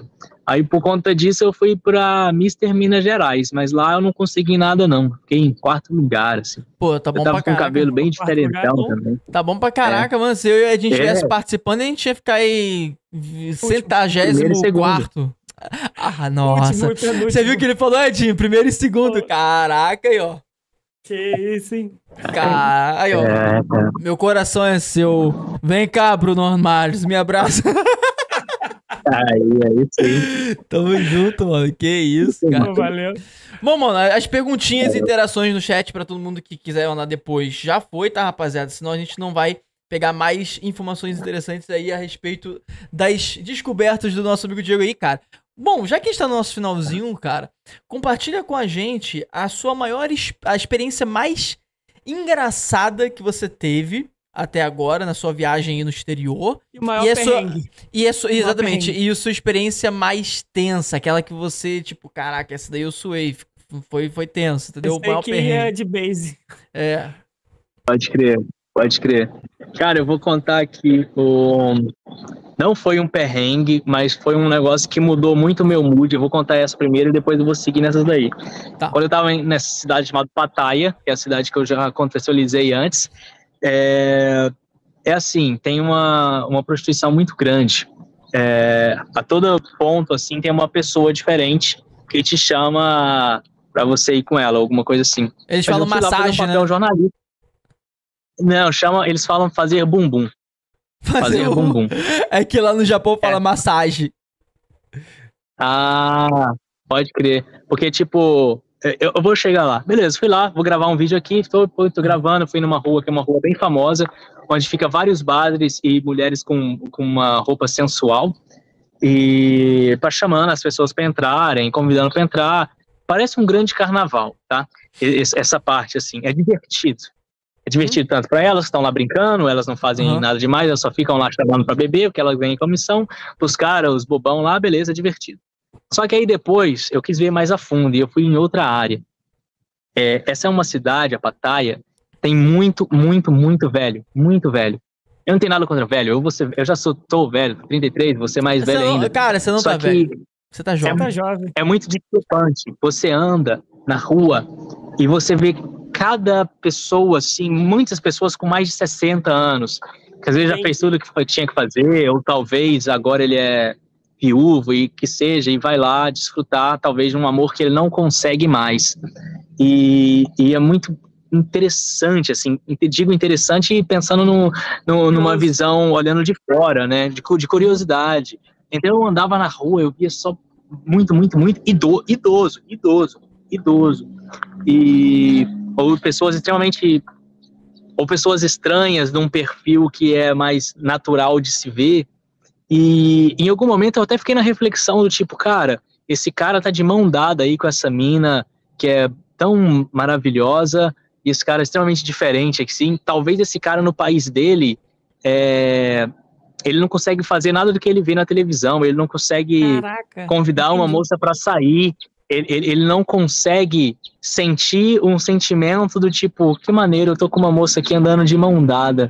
E, e, nesse, e nessa cidade específica ele consegue.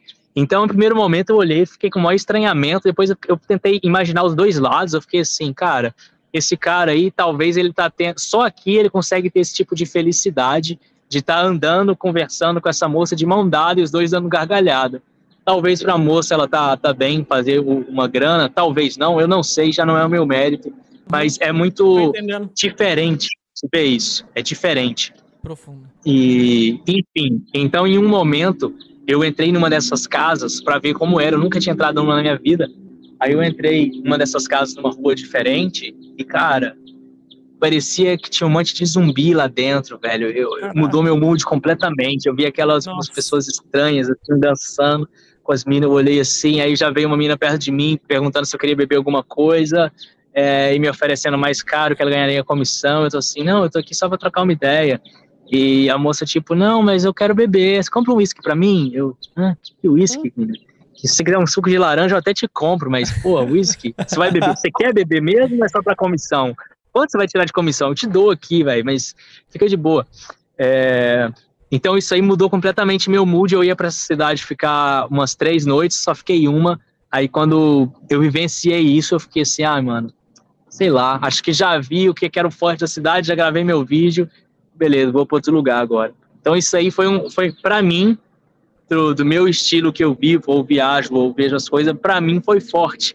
De quando não quando eu tava na rua ali naquele estilo brincadeira, a galera, ah, vem cá, gatão, ou alguma coisa assim ou, ou você tá andando e fala assim, oi, é, onde você vai? Eu vou para casa. Ah, me leva com você, eu sou a número um, faz bumbum comigo. Eles falam meio que assim.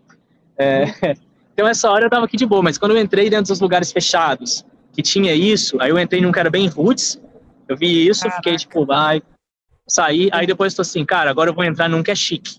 Aí eu entrei em um que era só de, de russas, o lugar era bonito, é, é, tudo trabalhado, todo mundo na beleza, assim, mas ainda assim era bem, eu entrei, Aí tinha uma mulher assim, extremamente elegante, dançando, um cara velhão aqui, um outro velhão ali. Eu olhei e falei, mano, não vou passar meu tempo aqui não, brother. Já vi como é, massa, beleza. Fui sair fora. Só que isso aí meio que mudou minha energia, mudou meu mood, vai, completamente, ter visto essa parada aí. E eu sei que muita gente faz vídeo sobre a Tailândia mostrando isso, porque isso aí dá muito view, mas a Tailândia é bem mais que isso, cara. Tem muita, muita coisa interessante. Eu mesmo vou fazer um vídeo sobre isso, porque eu também quero mostrar a, a minha perspectiva do que eu vi. Mas é, deixando claro que a Tailândia é muito mais que isso, cara. É um mundo extremamente lindo. Tem muita, muita coisa. Isso daí é só uma pequena parcela numa cidade X e mais algumas duas outras capitais. Assim. É. Então, ah, beleza. Então, isso aí foi uma seu vídeo, tá? Você pode, pode ser o é... seu vídeo. Você falar que a Tailândia não é só isso. Cara, acho que vai ficar. Caraca, eu gostei. Já temos o título. Eu acho Sim. que vai ser diferente. É. Então, esse daí foi um lance de, de, uma, de uma estranheza, não é um perrengue, né? Mas uma, uma coisa que eu gostei muito, que eu gostei muito, muito, muito, é chegar aqui na Tailândia, sentir a natureza, a floresta e ser seguro. Isso daí, Ivan, é uma felicidade, porque eu ando como se eu estivesse no Brasil, aqui de short, de camiseta, sem camisa, havaiana, celular na mão, tranquilo. Isso é tão bom, cara. E, e, e isso é tão estranho falar isso, no sentido de, tipo, eu tô fazendo algo comum, e isso está sendo tão incrível, mas não é tão comum de a gente fazer aí no Rio, ou sei lá, em Belo Horizonte, não sei. É, então isso é muito, muito bom. A galera da Tailândia é extremamente feliz, velho. Isso é muito da hora, é muito da hora. Todo lugar a galera tá feliz, eles dançam sem julgamento, a galera dança até o chão e dança assim, que talvez pra gente vai ser estranho, mas a galera, é, eles não julgam é, entre os outros.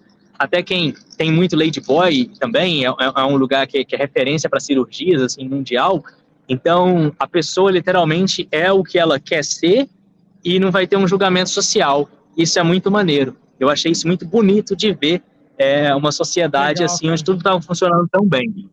Então, óbvio que eu tive só uma visão de um cara estava meio que turistando por três meses. Eu também fui em cidades pequenas, interior, mas ainda assim era uma visão de três meses, né?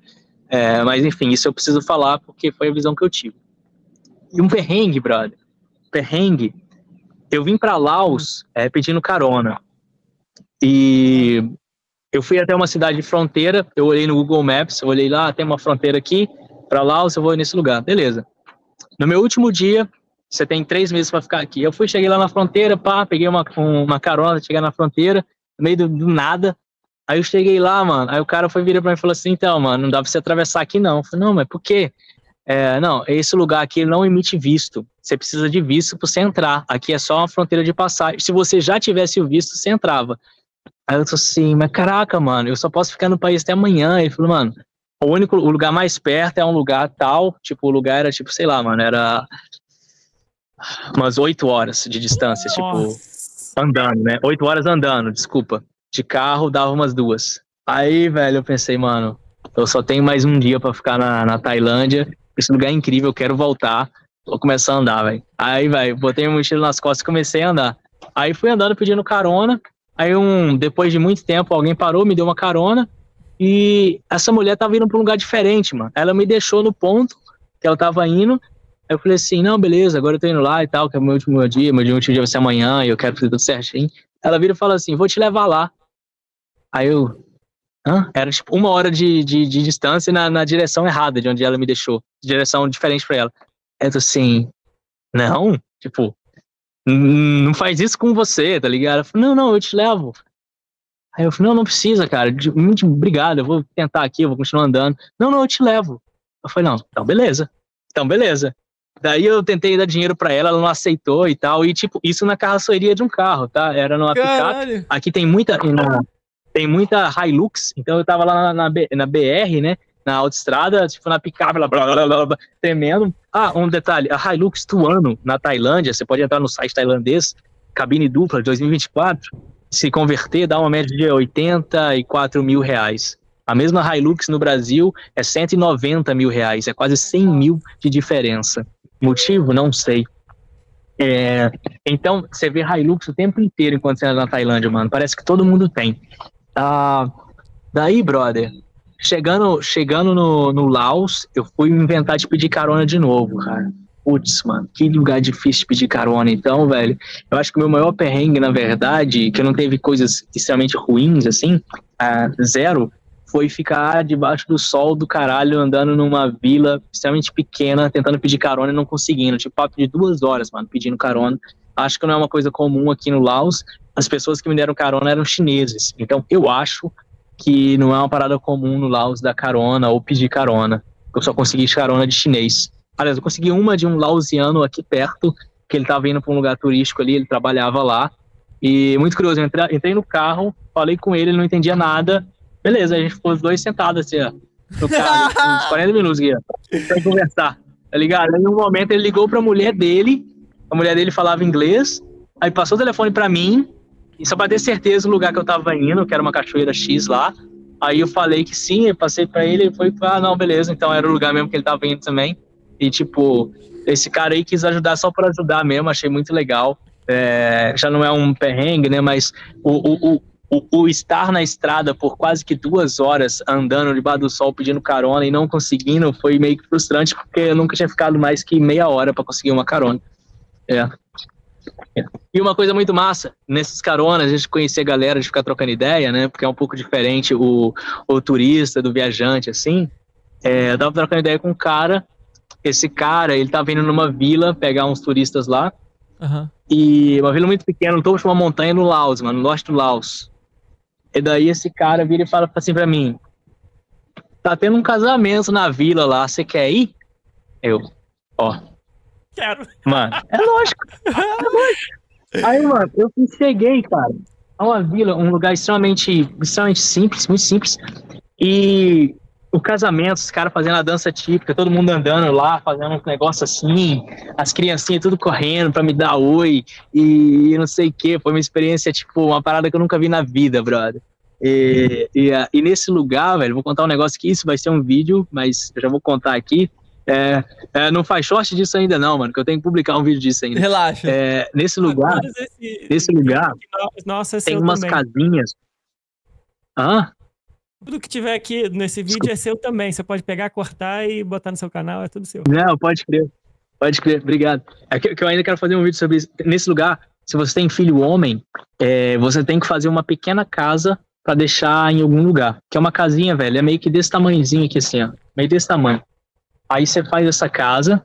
Aí eu perguntei, pra que, que tem essas casinhas aí? Aí o cara falou, não, então, na cultura dessa tribo aqui, é, é, antes de você casar, a mulher tem que aceitar ir pra, com você dentro dessa casa e, e, se ela, e se ela fizer sexo com você, aí você pode casar. Senão você não pode. Então tem uma casinha. A casinha é tipo como se tivesse assim, mano. Não tem orelhão? Que tinha na época do orelhão, vocês são velhos também, tinha orelhão na rua. É tipo assim, é uma casinha tipo um orelhão. E tá, tá num lugar onde todo mundo passa, tá ligado? Fica uma casinha assim, e você vê um monte dessas casinhas, porque se você tem filho homem, é, se você tem três filhos, você tem que construir três casinhas. A casinha é extremamente pequena, só cabe uma pessoa, uma, pessoa do tamanho daquela que você viu antes aqui. E, e daí você só pode casar nessa tribo se essa mulher aceitar ir para essa casa com você, fazer e tem que fazer sexo Se ela não aceitar ou não conseguir, ou se não acontecer sexo, você não pode casar com essa pessoa. Dentro, isso não é uma coisa específica da cultura de Laos, é uma coisa específica da cultura daquela tribo do lugar que eu fui no casamento. Só pra deixar claro. Caraca, que louco! Interessante, né? cara. Isso quer dizer que se você estiver andando. Vídeo, com certeza. É, com certeza vou querer ver. Quer dizer que se você estiver andando ali, olhar umas casinhas dessas, pode ter alguém ali dentro fazendo tá igual A casinha. Pode ser.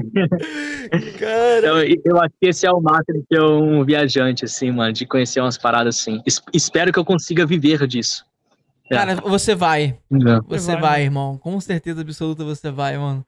Cara, eu, eu, mano, muito foda, cara. Nossa, eu, Porra, adorei, cara. Muito obrigado, cara. Mano, eu ficaria muito mais tempo aqui conversando com você, mas imagino também que você também esteja com fome, que você não comeu nada ainda, né, cara? E aqui já tá tarde pra caramba. E, mano, eu com certeza a gente vai te chamar de novo pra gente trocar mais ideia, porque tem muita coisa que eu tenho certeza que a gente não conseguiu conversar ainda e que também vai ter muita coisa que você vai viver ainda aí, né? E que você vai compartilhar com a gente. E, cara, o céu não é o limite. Assim, a gente só tem a agradecer, cara. Obrigado mesmo por ter contado todas as suas histórias aqui, mano. De verdade, cara. Pô, foi incrível, cara. Obrigadão mesmo. Valeu, mano. Obrigado pelo convite. Não, a gente agradece, cara. Mas antes de você ir, é claro, compartilhe com a galera que tá ouvindo esse episódio aqui, né, suas redes sociais. E também lembrando todo mundo que, independente do episódio, as redes sociais de todos os convidados que você está ouvindo o episódio fica na descrição, tá bom? Fica na descrição, então ele vai falar aqui redes sociais só para te ajudar mais um pouco e também vai compartilhar qualquer outra coisa que ele quiser aqui, mas tá sempre na descrição, é só clicar no link aí. Pode falar, Diego, pra rapaziada que tá ouvindo a gente te vendo também. Beleza. E até pessoal pra ficar mais bonitinho aqui. Então, galera, primeiro eu vou dar um recado, mano. É se você tem um pensamento na sua mente, por mais diferente que seja, mano, tenta correr atrás, porque em algum momento você vai ser. É, o tempo vai passar e se você não fizer, cara, não, talvez você não vai conseguir fazer mais.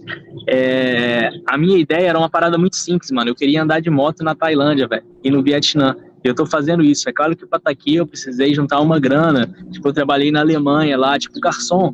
É, sem, eu não falo alemão, não, viu? Eu só falo algumas palavras que eu aprendi lá.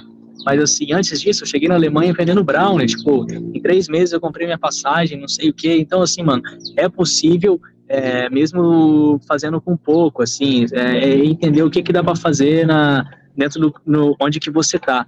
E se eu tô aqui falando com você, foi por conta do meu brigadeiro, foi por conta do meu brownie, foi por conta de eu estar tá me fudendo lá na Alemanha. Tem, tem opções mais fáceis também, infelizmente eu não consegui, aqui talvez é, me deixaria com uma saúde melhor, mas agora eu tô aqui, tô conseguindo conhecer essas paradas, mano. Então esse é um primeiro recado aí, velho. Se você tem uma vontade, tenta correr atrás aí. É, não, não deixa, não, não faz que esse sonho seja impossível, não, mano. Se, se tá difícil agora, deixa ele aqui do seu ladinho, vai olhando para ele o tempo inteiro e fez assim, ah, vou chegar lá, vou chegar lá. Que, mano, você vai chegar, bro. Você vai chegar. É, minhas redes sociais, cara, meu nome é Diego Costa Longa e meu TikTok é Di Costa Longa, ou Diego Costa Longa vai aparecer o mesmo para o meu Instagram. E eu tô com um canal no YouTube também, onde eu posto os vídeos lá longos, né? Às vezes vê no TikTok um vídeo de um minuto ou dois. No mesmo vídeo, talvez no, no YouTube vai ter 10 minutos, 15 minutos, alguma parada assim. Agora mesmo, nesse momento que eu estou conversando esse vídeo, eu vou publicar um vídeo agora que é da minha primeira semana na Tailândia. É, é meio que um compilado, assim, é meio que um diário para mim, e não é mostrando umas coisas chiques, mas é mostrando talvez um sentimento de vibe de que você pode esperar é, da Tailândia. Então, mano, eu quero agradecer. Esse aqui é meu, meu, meu podcast aqui, falando, os caras me viram aí viajando e tal. Eu tô aqui é, num país chamado Laos, um lugar bonito. Esse lugar aqui eu paguei 21 reais para estar tá aqui com café da manhã. Quando desligar aqui eu vou comer, porque a, a, a entrevista começou às 7 da manhã para mim e o café só servia às 8. E é isso, mano. Esse é meu recado. Espero que todo mundo aí seja muito feliz e discute do amor, porque o amor é lindo. Mano, que vontade de te abraçar. Olha, quando você ficar rico, você volta voltando pro Rio de Janeiro, fala com a gente pra gente se encontrar com você e a gente fazer uma parada junto. Né? quando ele ficar rico, quando Fechou. você voltar, a gente faz alguma coisa. Mas ele vai voltar ficando rico, porque Fechou. ele vai voltar só pra passar uns dias e depois vai voltar pra viajar de novo, sabe? Ele vai ficar rico. Ah, então tá bom, então tá combinado. Ele vai ficar rico, tá ligado? Mas, ô Diego, fica só mais um pouquinho pra encerrar aqui no ao vivo, tá bom? Rapaziada que tá nos vendo aqui, nos assistindo, nos ouvindo, todos os tripulantes, esse daí é o Diego Costa Longa, com todos esses anúncios que ele falaram aí, é só dá uma olhada também na descrição das redes sociais dele. Lembrando que aqui na Nave Podcast a gente abre duas pessoas que têm trabalhos incríveis, assim como o Diego, e que estão prestes a estourar a bolha do sucesso e do reconhecimento. É o que a gente faz aqui, a gente re tenta revelar pessoas que têm grandes potenciais de estourar essas bolhas. Então a gente trocou muita ideia com muita gente que não era estourada até a gente trocar ideia. Não que a gente faça elas estourarem, é claro, porque elas que fazem isso, a gente só encontra elas antes delas aparecerem nos grandes podcasts. É que você me entende, né? Não, Adil? É isso, cara. Ó, foi incrível, Diego. Muito obrigado pelo papo. Valeu, espero irmão. que a gente consiga trocar uma ideia no futuro de novo. Vamos, com certeza. A gente vai te chamar de novo. Tem Ah, muita coisa que eu quero trocar ideia bom. ainda. Então, tripulante, deixa aquele like, se inscreva no vamos. canal. E a agenda não terminou essa semana. E essa semana, como a gente falou no início, é internacional. Porque quinta-feira também vai. Vamos trocar uma ideia com um cara, um brasileiro, que tá morando na Irlanda. Essa semana, né, Dinho? Eu tô enganado. Essa semana, também conhecido como daqui a dois dias. Essa semana também, também conhecida aqui dois dias. Então tamo junto, tripulantes. Boa noite, bom descanso a todo mundo. E Valeu! tchau.